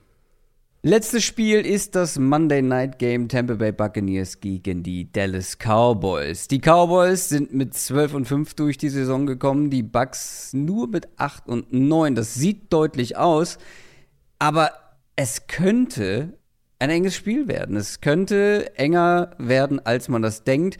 Ich greife jetzt schon mal mit der Quote voraus. Dallas auswärts zweieinhalb Punkte vorne im Verhältnis zu den anderen Spielen, die wir hier heute angeguckt haben oder zu vielen der anderen Spiele, ist das dann doch relativ auf Augenhöhe. Und vor allem haben die Cowboys jetzt enttäuscht letzte Woche gegen die Commanders und zwar so richtig. Die Bucks haben zumindest hinten raus letzte Woche einige Starter geschont. Aber warum glaubst du, ist dieses Spiel so ähm, intriguing, glaube ich, sagt der Amerikaner. Mhm. Also warum gibt es hier so ein großes Potenzial, dass der Favorit möglicherweise stürzen könnte? Weil das liest man ja wirklich überall. Ja. Ist es äh, ist es Tom Brady, einfach weil es yeah. Tom Brady ist? Ist es die Inkonstanz der Cowboys? Oder, mein Lieblingsfakt für dieses Spiel, ist es der Fakt, dass die Cowboys achtmal in Folge in den Playoffs auswärts verloren haben? Hm. Wahrscheinlich von allem ein bisschen was. Also, ich meine, jetzt achtmal in Folge auswärts verloren. Ich weiß nicht, wie viele Leute das parat haben. Aber wenn du so über die Cowboys der letzten Jahre nachdenkst, die Playoffs sind ja eigentlich dann doch eher immer enttäuschend zu Ende gegangen. Also es ist irgendwo immer enttäuschend, wenn ja. du nicht einen Super Bowl gewinnst. Und Cowboys haben keinen Super Bowl gewonnen die letzten Jahre, aber ja auch wie sie verloren haben. Also ne, musst mhm. ja nur letztes Jahr zurückgehen, ähm, wo sie nicht auswärts waren, sondern zu Hause. Und auch verdient gegen die Niners verloren haben. Ähm, mhm. Das ist so ein Faktor. Cowboys Playoff, Cowboys Playoffs-Historie in den letzten Jahren war einfach eher von Enttäuschung geprägt, würde ich sagen. Mhm. Der Brady spielt zu Hause, ein Playoff-Spielfaktor ist halt, das ist ja das, was wir eigentlich die ganze Saison über gesagt haben. So, wenn die Bucks in die Playoffs kommen und Tom Brady mhm. und ne, dass es irgendwie nochmal ein Faktor sein kann. Und dann ist es für mich aber halt jetzt mal rein sportlich betrachtet, ist es einfach die Inkonstanz bei den Cowboys. Und das, äh, das kann man auf verschiedene, auf verschiedene Bereiche dann anwenden, was, dann, was es noch schwieriger macht. Aber wir können ja mit der Offense einfach anfangen. Also die Offense der, der Cowboys, inklusive und manchmal auch allen voran Dak Prescott, kann so eine inkonstante Unit irgendwo sein. Und ich sehe halt so ein bisschen die Gefahr hier, dass Tampa Bay das so ein bisschen rauskitzeln kann. Ähm, weil, jetzt komme ich ganz zum Anfang zurück, zu dem, was ich, glaube ich, beim allerersten Spiel gesagt habe, Niners gegen gegen Seahawks, dass das, glaube ich, das heute ein bisschen ein Thema sein wird, dass das an, den, an der Line of Scrimmage entschieden wird. Das Spiel hier in meinen Augen auf beiden Seiten des Balls könnte sehr gut an den Line of Scrimmage entschieden werden. Cowboys Offense haben wir jetzt einige Male drüber gesprochen. Das ist eine Line, die umgebaut werden musste, in der Tyron Smith auf Right Tackle jetzt seit ein paar Wochen spielt. Dann haben sie ja noch Tyler Biadasch, ihren Center, verloren, vorletzte Woche. Der hat sich am Knöchel verletzt. Vielleicht kann der diese Woche spielen. Das ist aber noch offen. Ähm, gegen Washington letzte Woche haben sie es dann so gemacht, dass Tyler Smith, der, der Rookie Left Tackle, nach innen gegangen ist auf Guard, damit Conor McGovern von Guard auf Center gehen kann. Und Jason Peters hat Left Tackle gespielt und eben Tyron Smith auf, auf der rechten Seite. Gut möglich, dass das die Line-Kombination diese Woche auch wieder ist, die natürlich so jetzt nicht eingespielt ist. Mhm. Gegen eine Bucks-Front, die, ich nehme jetzt mal Woche 17 eher als Referenz, weil Woche 18 war ja jetzt wirklich eher so halbgar von den Bucks, die in Woche 17 dann eben auch mit Vita Weyer zurück viel, viel besser aussah. Und so Spieler zu haben da wie Weyer, wie Akeem Hicks in gegen Leute wie McGovern, der jetzt jahrelang eigentlich Guard eher gespielt hat. Oder eben Tyler Smith, der jetzt eine gute Rookie-Saison gespielt hat, aber halt auf Tackle und jetzt doch nach innen auf Guard wahrscheinlich wechselt. Das kann schon problematisch für Dallas werden. Zumal ich auch noch nicht ganz sicher bin, wie gut es mit Tyron Smith auf Right Tackle dann funktioniert. Ähm, für seine Verhältnisse war der jetzt bisher auch ein bisschen up and down. Und ich denke tatsächlich nicht mal, dass das jetzt dass dieser Bereich jetzt so sehr das Cowboys Passing Game stört oder vor größere mhm. Probleme stellt. Aber ich denke, dass die Bucks vielleicht das Run Game kontrollieren können einigermaßen und für eine Offense wie die der Cowboys, die ausbalanciert sein will, die das Run Game, wo das Run Game schon auch eine tragende Rolle irgendwo einnimmt. Glaube ich, kann das ein größeres Problem werden, zumal eben dann und dann sind wir wieder bei dem Punkt, und da müssen wir auch über das Passspiel natürlich gleich reden, aber zumal dann eben die Inkonstanz, die Prescott auch immer wieder mal in seinem Spiel hat, und auch die Receiver dann immer wieder mal haben. Und, also ne, die ganze Inkonstanz im Passing-Game kann dann natürlich umso stärker dabei rauskommen. Aber es gibt ja ein paar Fragezeichen in der Bucks mhm. Defense, oder? Also Vita wäre ja wohl auch leicht angeschlagen. Ja, ich denke, dass der spielt, aber ja, also ähm, ist angeschlagen. Und dann Secondary Carlton Davis und vor allem alle drei Safeties, die man, glaube ich, nominell zur Verfügung hat, Mike Edwards, Keanu Neal und Logan Ryan, auch die alle fraglich für das Spiel. Mhm, genau. Werden nicht alle ausfallen, aber trotzdem, ja, es ist etwas, was man im Auge behalten sollte. Genau, ich meine, hilft natürlich, dass ähm, das Spiel erst am Montag ist, das heißt, sie haben ein bisschen, genau. bisschen mehr Zeit. Ähm, dementsprechend muss man natürlich Injury Report abwarten. Für mich, jetzt bisher klang das nicht so, als würde jemand von denen, als wäre jetzt die Gefahr sehr hoch, dass da jemand ausfällt, aber mhm. natürlich wissen wir das letztlich jetzt nicht. Aber das könnte halt schon einen Unterschied machen dann gegen diese Passing Offense, mhm. wo ja auch durchaus mal was gehen kann. Absolut. Nee, absolut. Ich meine, die Bugs blitzen auch dieses Jahr wieder relativ viel, wie sie das ja eigentlich immer machen. Aber im Gegensatz zu vergangenen Saisons unter Todd Bowles spielen sie mehr Zone Coverage. Ähm, zwar immer noch dann da relativ viel Single High, also Cover 3 zum Beispiel, aber mehr Zone. Und dann mixen sie halt den, den Pass Rush ganz gut durch. Also so die beste Zahl, finde ich, die das beschreibt. Die Bucks haben eine Top 10 Blitzquote, aber auch eine Top 10 Quote, was den Dreimann-Rush angeht. Also die blitzen viel mhm. und machen aber auch viel mit drei Pass-Rushern dann im Liga-Verhältnis, im Liga-Vergleich.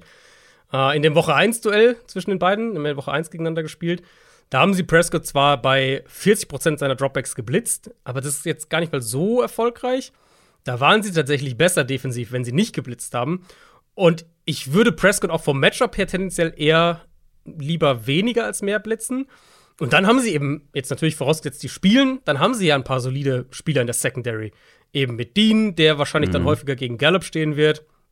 Äh, Murphy Bunting, den du vielleicht auch hier und da mal in den Slot gegen Lamb ziehen kannst. Was die Bucks die letzten Wochen ein paar Mal gemacht haben, das würde ich hier nicht machen, ist Antoine Winfield in den Slot zu stellen. Das würde ich gegen CD Lamb zumindest eher nee. nicht machen. Ähm, aber das ist ja so ein bisschen dann schon der Knackpunkt. Lamb einigermaßen in den Griff bekommen, damit Prescott, also Lamb und das Run-Game sozusagen einigermaßen in den Griff bekommen, damit Prescott halt über die anderen Receiver das aufziehen muss. Das kann er, ja. aber wir haben gesehen, und nicht zuletzt letztes Jahr in der Wildcard-Runde, haben wir gesehen, dass die Offense dann schon ziemlich ins Wackeln kommen kann und dass auch Prescott dann Fehler macht. Ähm, das haben wir auch letzte Woche gesehen. Das haben wir auch letzte Woche gesehen, genau. Und, und ich glaube, das ist so der, von der Grundidee her, der, darauf wird es, glaube ich, defensiv ankommen aus Bucks Sicht. Das Run-Game stoppen und verhindern, dass die, dass die Cowboys das, die Offense über CD Lamp aufziehen können. Und im ersten Spiel haben sie es ja auch gut geschafft. Das darf man nicht genau. vergessen. Das ja, Spiel genau. gab es nämlich auch schon. Genau. Ist halt sehr lange her. Das war Woche 1. Ähm, da waren beide Teams noch ein bisschen anders unterwegs. Haben die Bucks mit 19 zu 3 gewonnen. Das war mhm. wohl das schlechteste Saisonspiel von Dak Prescott. Aber so schön eingerahmt irgendwie, ne? Das ja. erste Spiel und das ja. letzte Spiel der Regular Season waren richtig Murks von Dak Prescott und von dieser Offense. Das ist halt nicht das beste Gefühl, mit mhm. dem du halt gegen ausgerechnet den Gegner aus Woche 1 dann in die Playoffs gehen willst, wenn du vorher dann schon nicht gut aussahst. Auf der anderen Seite, ja, es ist Tom Brady. Es ist Tom Brady in den Playoffs zu Hause und man sollte ihn da niemals unterschätzen. Und ich meine, wir haben ja gerade erst dann gegen die Panthers gesehen, dass das plötzlich dann auch wieder richtig gut aussehen kann, auch gegen eine, eine eigentlich gute Defense. Aber diese Offense ist über weite Strecken der Saison so schwach gewesen. Ich mhm. bin weiterhin skeptisch, weil ich kann nicht. Ja. Ich finde, man kann nicht damit planen, dass die Offense dann wieder richtig gut aussieht. Dazu auch hier ein paar Fragezeichen. Äh, Mike Evans fragt dich, Julio Jones fragt dich, auch die können natürlich alle spielen. Vielleicht fällt aber auch jemand aus. Donovan Smith, der Offensive Tackle, fraglich. Ähm, und gerade wenn Druck kommt, wir haben tausendmal drüber gesprochen und das wird sich jetzt in den Playoffs wahrscheinlich auch nicht ändern, auch nicht, wenn sie weiterkommen. Mhm. Dieser eklatante Leistungsabfall, wenn Tom Brady Druck bekommt ähm, und wie schnell er deswegen auch den Ball los wird. Aber sie treffen jetzt halt auf die Mannschaft, die an guten Tagen eigentlich ganz gut zum Quarterback kommen kann, würde ich sagen. Mhm. Ähm, die zweithöchste mhm. Pass-Rush-Win-Rate der Liga. Aber das ist halt gar nicht so einfach zu schaffen. A, weil Brady eben den Ball schneller los wird als jeder andere. Aber ähm, weil die Line auch ganz gut ist und Brady ist halt auch der, der Quarterback, der ähm, unter 20 Prozent der Dropbacks unter Druck steht, mit großem Abstand, die wenigsten in der Liga. Und ja, es, das also, ist halt der schnelle Release vor allem. Ne? Also das, das ist der schnelle Release, aber die Line ist ja jetzt, wenn sie dann, also ich finde, sie hat sich gebessert, würde ich behaupten, oder? Willst ja, schon. Ich meine, Tristan Wirfs kam wieder zurück und, und genau. Donovan Smith war ja auch zwischendurch angeschlagen. Ähm, schon stabilisiert. Ich meine, die größte, wenn wir jetzt bei der Line schon sind, die größte Frage ist ja eben, kann Ryan Jensen spielen diese Woche? Mhm. Das, das, ist für, das ist für mich echt der Knackpunkt. Also die, die Line, glaube ich, die Line könnte mehr standhalten, als es vielleicht im Moment den Anschein hat, aber Brady vertraut der Protection halt nicht richtig. Zumindest wirkt es so. Und ich glaube, einen Spieler wie Jensen zurückzubekommen, würde das wahrscheinlich verändern. Also nur für die, die es vielleicht gar nicht mal auf dem Schirm haben, Jensen ja eben Top Center der Bucks, hat sich ja gleich zum Start, ich glaube, erster, zweiter Tag, zweiter Tag, glaube ich, vom Training Camp, hat er sich ja schwer am Knie verletzt, dann äh, die ganze Saison verpasst ist mittlerweile wieder ins Training eingestiegen und die Bucks haben ja die Tür eben offen gelassen. Schon war ja schon vor Ende der, der Regular Season wieder ins Training eingestiegen, dass er eben zurückkommen kann für die Playoffs. Mhm. Todd Bowles am Montag wurde darauf angesprochen, da hat er das noch komplett offen gelassen. Aber das wäre dann natürlich ein riesiger Boost für diese Line, wenn die Jensen ja. zurückkriegen. Jetzt gerade gegen die Cowboys Front, die natürlich einerseits diese enorme individuelle Qualität hat, steht außer Frage, insbesondere auf, auf den Edge-Rusher-Positionen aber die ja auch viel mit Stunts arbeitet, viel mit Pass-Rush-Designs arbeitet, weniger mit direktem Blitzing ähm, und mehr wirklich über Pass-Rush-Designs tatsächlich. Und da ist halt ein Center, der das alles kommunizieren und, und die Protection sortieren und Zuteilung sortieren kann, ist umso wichtiger. Ähm, ich habe mal nachgeschaut, die Cowboys lassen die zweitwenigsten Yards pro Cover Snap, Snap zu, wenn sie nicht blitzen. Nur die Jets waren da noch besser in dieser Saison. Und ich glaube, da Jensen zurückzuhaben, das würde Brady wahrscheinlich ein bisschen Zeit mehr geben, aber vor allem, denke ich, mehr Vertrauen in die Line geben, dass er halt eben nicht wieder anfängt, den Ball so ultra schnell zu werfen. Ja, ähm, das. Ich, ich frage mich, wie wir. Das Spiel, ich habe es dir schon im Vorgespräch gesagt, dieses Spiel mm, ist für mich mm. eigentlich nicht zu previewen, weil es ist, als würdest du zwei Würfel werfen. Wie willst du das bisschen, vorhersagen? Ja. Weil beide einfach eigentlich mit jeder Unit inkonstant waren das ganze Jahr über gute und schlechte Spiele gezeigt haben. Was wir aber, was wir aber, ich glaube, ziemlich sicher sagen können, ist, dass die Bugs auch hier nicht laufen werden, oder? Laufen können. Richtig, das wäre ja. so mein nächster Punkt gewesen. Und das ist ja eigentlich, kann man ja, also Jensen ist für mich so der eine Punkt aus Bugs Sicht jetzt und der andere ist ja eben, ähm, auch, auch darüber haben wir jetzt mehr als ausreichend gesprochen, Byron Leftwich und das Playcalling offensiv. Weil was ich auch quasi ausschließen würde, ist, dass sie hier den Ball laufen können. Cowboys haben eine sehr gute Run-Defense. Top 3 in Rush Success Rate defensiv, Top 5 in Expected Points Added pro Run und die Gefahr, wo dann ja eben auch ein Domino-Effekt dann, dann drin steckt, ist eben, dass die Bugs mal wieder, muss man leider sagen, so ein bisschen stur bei einem relativ simplen Run-Game bleiben. Cowboys können das gut verteidigen. Und dann kommt Brady in offensichtliche Passing-Situationen. Das macht die ganze Pass-Protection-Thematik noch mal viel schwieriger. Das lädt den, den Cowboys Pass Rush ein, ins Spiel zu kommen. Und dann kommst du halt in diese Situation, wo sie eben, wo Brady den Ball halt super schnell wirft und wo mhm. die Offense einfach sehr limitiert ist, weil dann hast du irgendwie, keine Ahnung, Zweiter und acht oder Dritter und sieben oder sowas und Brady wirft den Ball vier Yards und dann hoffst du halt, dass der, der was nach dem Play machen kann, äh, nach dem Catch machen kann. Für mich gibt es zwei Ansatzpunkte aus Bucks Sicht. Ich glaube, die Bucks müssen schauen, dass sie früh den Cowboys Pass Rush zum Nachdenken bringen. Wie machst du das? Du kannst zum Beispiel mit, mit Screens arbeiten, du kannst mit, äh, mit, mit Early Down Play Action Passspiel anfangen, den so, die so einfach nur, dass sie, dass sie nicht so direkt in diese Situation kommen, wo der, wo der Pass Rush halt äh, Augen zu und auf den Quarterback, sondern wo die halt anfangen nachzudenken. Das ist, glaube ich, der eine Punkt. Und der andere Punkt, ich würde, und Brady ist eigentlich der, der, der, der Prime Quarterback dafür, ich würde den Nummer 2 Outside Corner der Cowboys ohne Gnade attackieren und gucken, was passiert und an welchem Punkt die Cowboys aus ihrer Komfortzone kommen. Weil das haben wir jetzt oft gesehen, diese Saison. Ja, da gab es ja auch ein Benching mal zwischendurch und, und dann haben sie, da, das ist doch gar nicht lange her, was, 14, 15 oder sowas war das, wo sie dann, wo dann Dan Quinn im Training auch gesagt hat, ja, ähm, äh, Nummer 2 Corner Spot ist jetzt wieder offen so und, und äh, die, quasi der, also, ne, ist so ein bisschen, sie gucken halt, was die beste Lösung ist.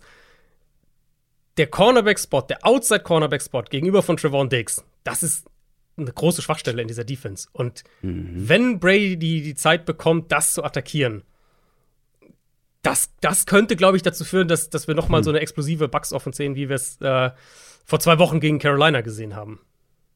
Da legst du mir den roten Teppich hin, um meinen X-Faktor zu präsentieren. Sehr gut. Äh, mit einer kleinen Einschränkung. Wenn er spielt, gibt es eine Alternative. Mein X-Faktor ist Julio Jones. Mm. Natürlich kannst du auch mit Mike Evans den äh, zweiten Cornerback attackieren. Und tatsächlich ist, glaube ich, Mike Evans im ersten Matchup gar nicht so oft mit Trevor Dix in Berührung gekommen. Aber die Cowboys sollten das eigentlich ändern, dass sie möglichst mhm. Trevor Dix, auch wegen der Physis, der Größe und der Reichweite, mhm. ähm, ja, den bei Mike Evans in der Nähe haben. Aber dann kommt es halt umso mehr auch auf den, den zweiten Outside-Receiver an. Und wenn das Julio Jones sein kann, wenn er fit ist, ich meine, er hat nicht viel Impact gehabt dieses Jahr. Aber nee. es gab dann so Spiele. Ich erinnere mich an das München-Spiel, ja, äh, wo mhm, ich im Stadion stimmt, war. Ja. Plötzlich war Julio Johnson Faktor. Und auch dann halt nicht nur irgendwie outside, tief oder so, sondern halt auch über, über andere Playdesigns. So, ne? Dann war, ich glaube, den Touchdown hat er gemacht.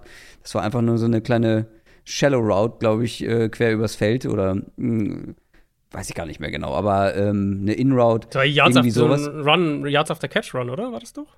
Ja, ja, der ja, hat ihn genau. früh gefangen, mhm. äh, ziemlich nah an der Line of Scrimmage und dann ja. weit getragen. Und Julio Jones kann das, glaube ich, noch, wenn er fit ist und gerade gegen halt einen Anthony Brown zum Beispiel, ähm, je, nach, je nachdem, wer dann da spielt. Ich glaube, du, weil deswegen meine ich, du hast mir den roten Teppich ausgelegt, sie mhm. müssen ihn attackieren Und Julio Jones könnte einer sein, der halt eben auch die Aufmerksamkeit von Mike Evans weglenkt. Wenn Mike Evans gegenüber von Anthony Brown steht, dann wäre es sehr naiv von den Cowboys, den einfach im 1 gegen 1 zu lassen und nicht irgendwie Safety hilft oder so mitzugeben.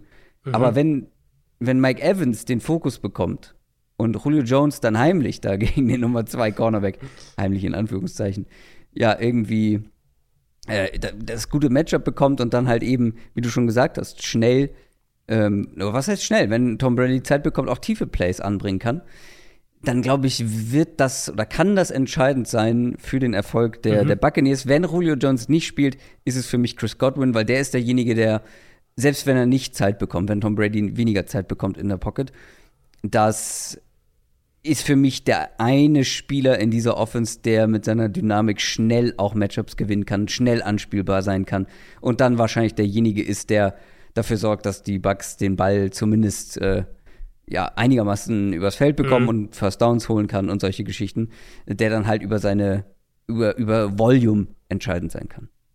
Ja, finde ich gut. Ich, ich finde es, also ich weiß, was du meinst mit dem, es ist so ein bisschen schwer, dieses Spiel vorherzusehen, weil es so ein bisschen es sind so zwei Teams, die sehr in, in unterschiedliche Richtungen irgendwie gehen können, jeweils für sich betrachtet und dementsprechend natürlich mhm. das Matchup dann in, in noch mehr verschiedene Richtungen gehen kann.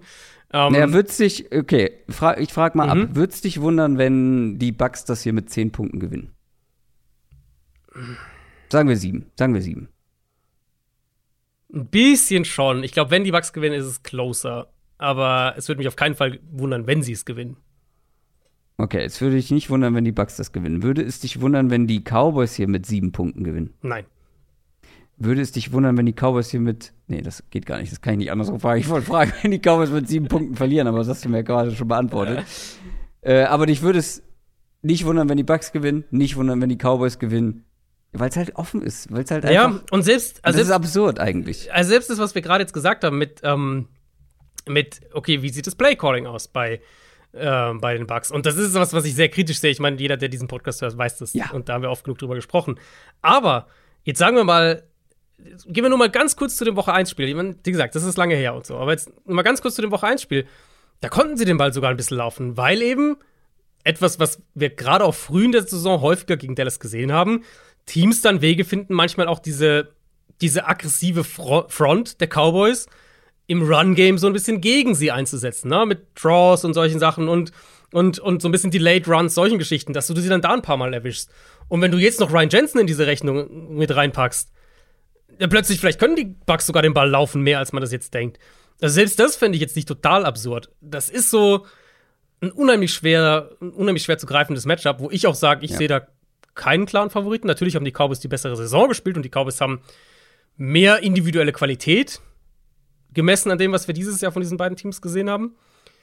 Aber die Bugs haben halt immer noch genug individuelle Qualität, dass du, dass es halt überhaupt nicht überraschend wäre. Ähm, ich bin witzigerweise bei meinem, bei meinem X-Faktor, ich hatte den gleichen Gedankengang, ich bin nur zum anderen Team gegangen. Ich habe Michael Gallup als mein X-Faktor, weil ich halt denke, die Cowboys werden ihren Nummer 2 Receiver hier in einer prominenten Rolle brauchen, um das Spiel zu gewinnen. Ich glaube, die Cowboys, die Cowboys werden auch im Run-Game, denke ich, einigermaßen zumindest limitierter sein als das, was wir schon von ihnen gesehen haben.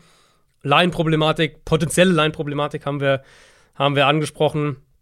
Ähm, und dann muss es, glaube ich, gerade im Vergleich zu, dem, zu diesem Playoff aus letztes Jahr, muss Dallas Wege finden, um eben nicht so abhängig vom Nummer 1 Receiver zu sein. Und da ist für mich dann Gallup so der Spieler, der so ein bisschen wie halt das, was du für Julio Jones gesagt hast, vielleicht gesagt hast, vielleicht dann ähm, diese entscheidenden paar Plays machen kann, um die Offense eben mitzutragen. Und das brauchen sie, glaube ich, hier. Ich weiß nicht, auf wen ich tippe. Ich weiß es einfach Finde ich auch schwer. Also finde ich das, ja, doch finde ich auch wahrscheinlich das schwerste Spiel zu tippen. Also die Buchmacher sehen die Cowboys auswärts vorne. Ich glaube, ich gehe hier mit den Cowboys, weil ich bei denen immer noch das bessere Gefühl habe, die das größere hm. Vertrauen in die Qualität, die sie zeigen können. Ich würde behaupten, sie haben das größere Upside, was ein bisschen absurd klingt, wenn auf der anderen Seite Tom Brady, Mike Evans, ja. Julio Jones und Chris Godwin stehen. Und auf der anderen Seite halt nicht so drei Receiver. Trotzdem habe ich von den Cowboys diese Saison mehr gute Spiele gesehen, weitaus gute Spiele gesehen als von den Bucks. Ähm, und die Bucks ist ja jetzt auch nicht so, dass die gegen Ende der Saison ins Rollen gekommen sind. Die hatten ein Spiel im Prinzip, ne? Sie hatten ein Spiel, das Panthers-Spiel. Und das war's. Und die Cowboys, da kriegt man halt gerade kein gutes Gefühl hin, weil die halt gegen die Co Ja. Commanders untergegangen sind. Aber ich weiß nicht, wie viel das zu bedeuten hat, weil es Eben, ging eigentlich ja. um nichts mehr. Es ist genau, es ging ja theoretisch noch hier Division-Sieg und so weiter, aber Ja. jeder wusste, dass das wahrscheinlich Aber die Giants, jeder wusste, dass die. Giants gegen die Eagles schon. Genau, Und dann war eigentlich genau. eben klar, das wird keine Niederlage für die Eagles. Ja, ja, ich, also da muss ich sagen, bin ich gar nicht so arg jetzt. Dieses Washington-Spiel hat jetzt bei mir gar nicht so einen, so einen bleibenden Nachgeschmack hinterlassen, weil ich das schon so ein bisschen als, ja, so, so ein bisschen abhake. Streichergebnis. Ähm, ja, so ein klein wenig. Ich finde es aber auch super schwer. Also mein Bauchgefühl sagt Dallas aktuell. Mein Kopf tendiert so ein bisschen zu den Bugs, aber ich wahrscheinlich bin ich da, jetzt sind wir wieder ganz am Anfang von dieser Preview, wahrscheinlich bin ich da auch zu sehr geleitet von meinen, einfach von meinen Eindrücken der letzten drei, vier, fünf Cowboys Playoff-Auftritte. Ähm, dass ich einfach nicht viel Vertrauen in, in die Cowboys habe, obwohl die natürlich eigentlich keine große Rolle hier spielen sollten im direkten Vergleich. Ähm, Wen nimmst du? Nein, ich gehe mit den Cowboys. Ich, äh, die Cowboys sind einfach das bessere Team dieses Jahr. Ich gehe mit den Cowboys. Ist auch, mein, ist auch meine Tendenz. Aber wir sind beide nicht überrascht, wenn Tom Brady hier für eine Überraschung sorgt, für eine kleinere. Das war unsere Preview auf die Wildcard Round. Sehr ausführlich haben wir es gemacht heute.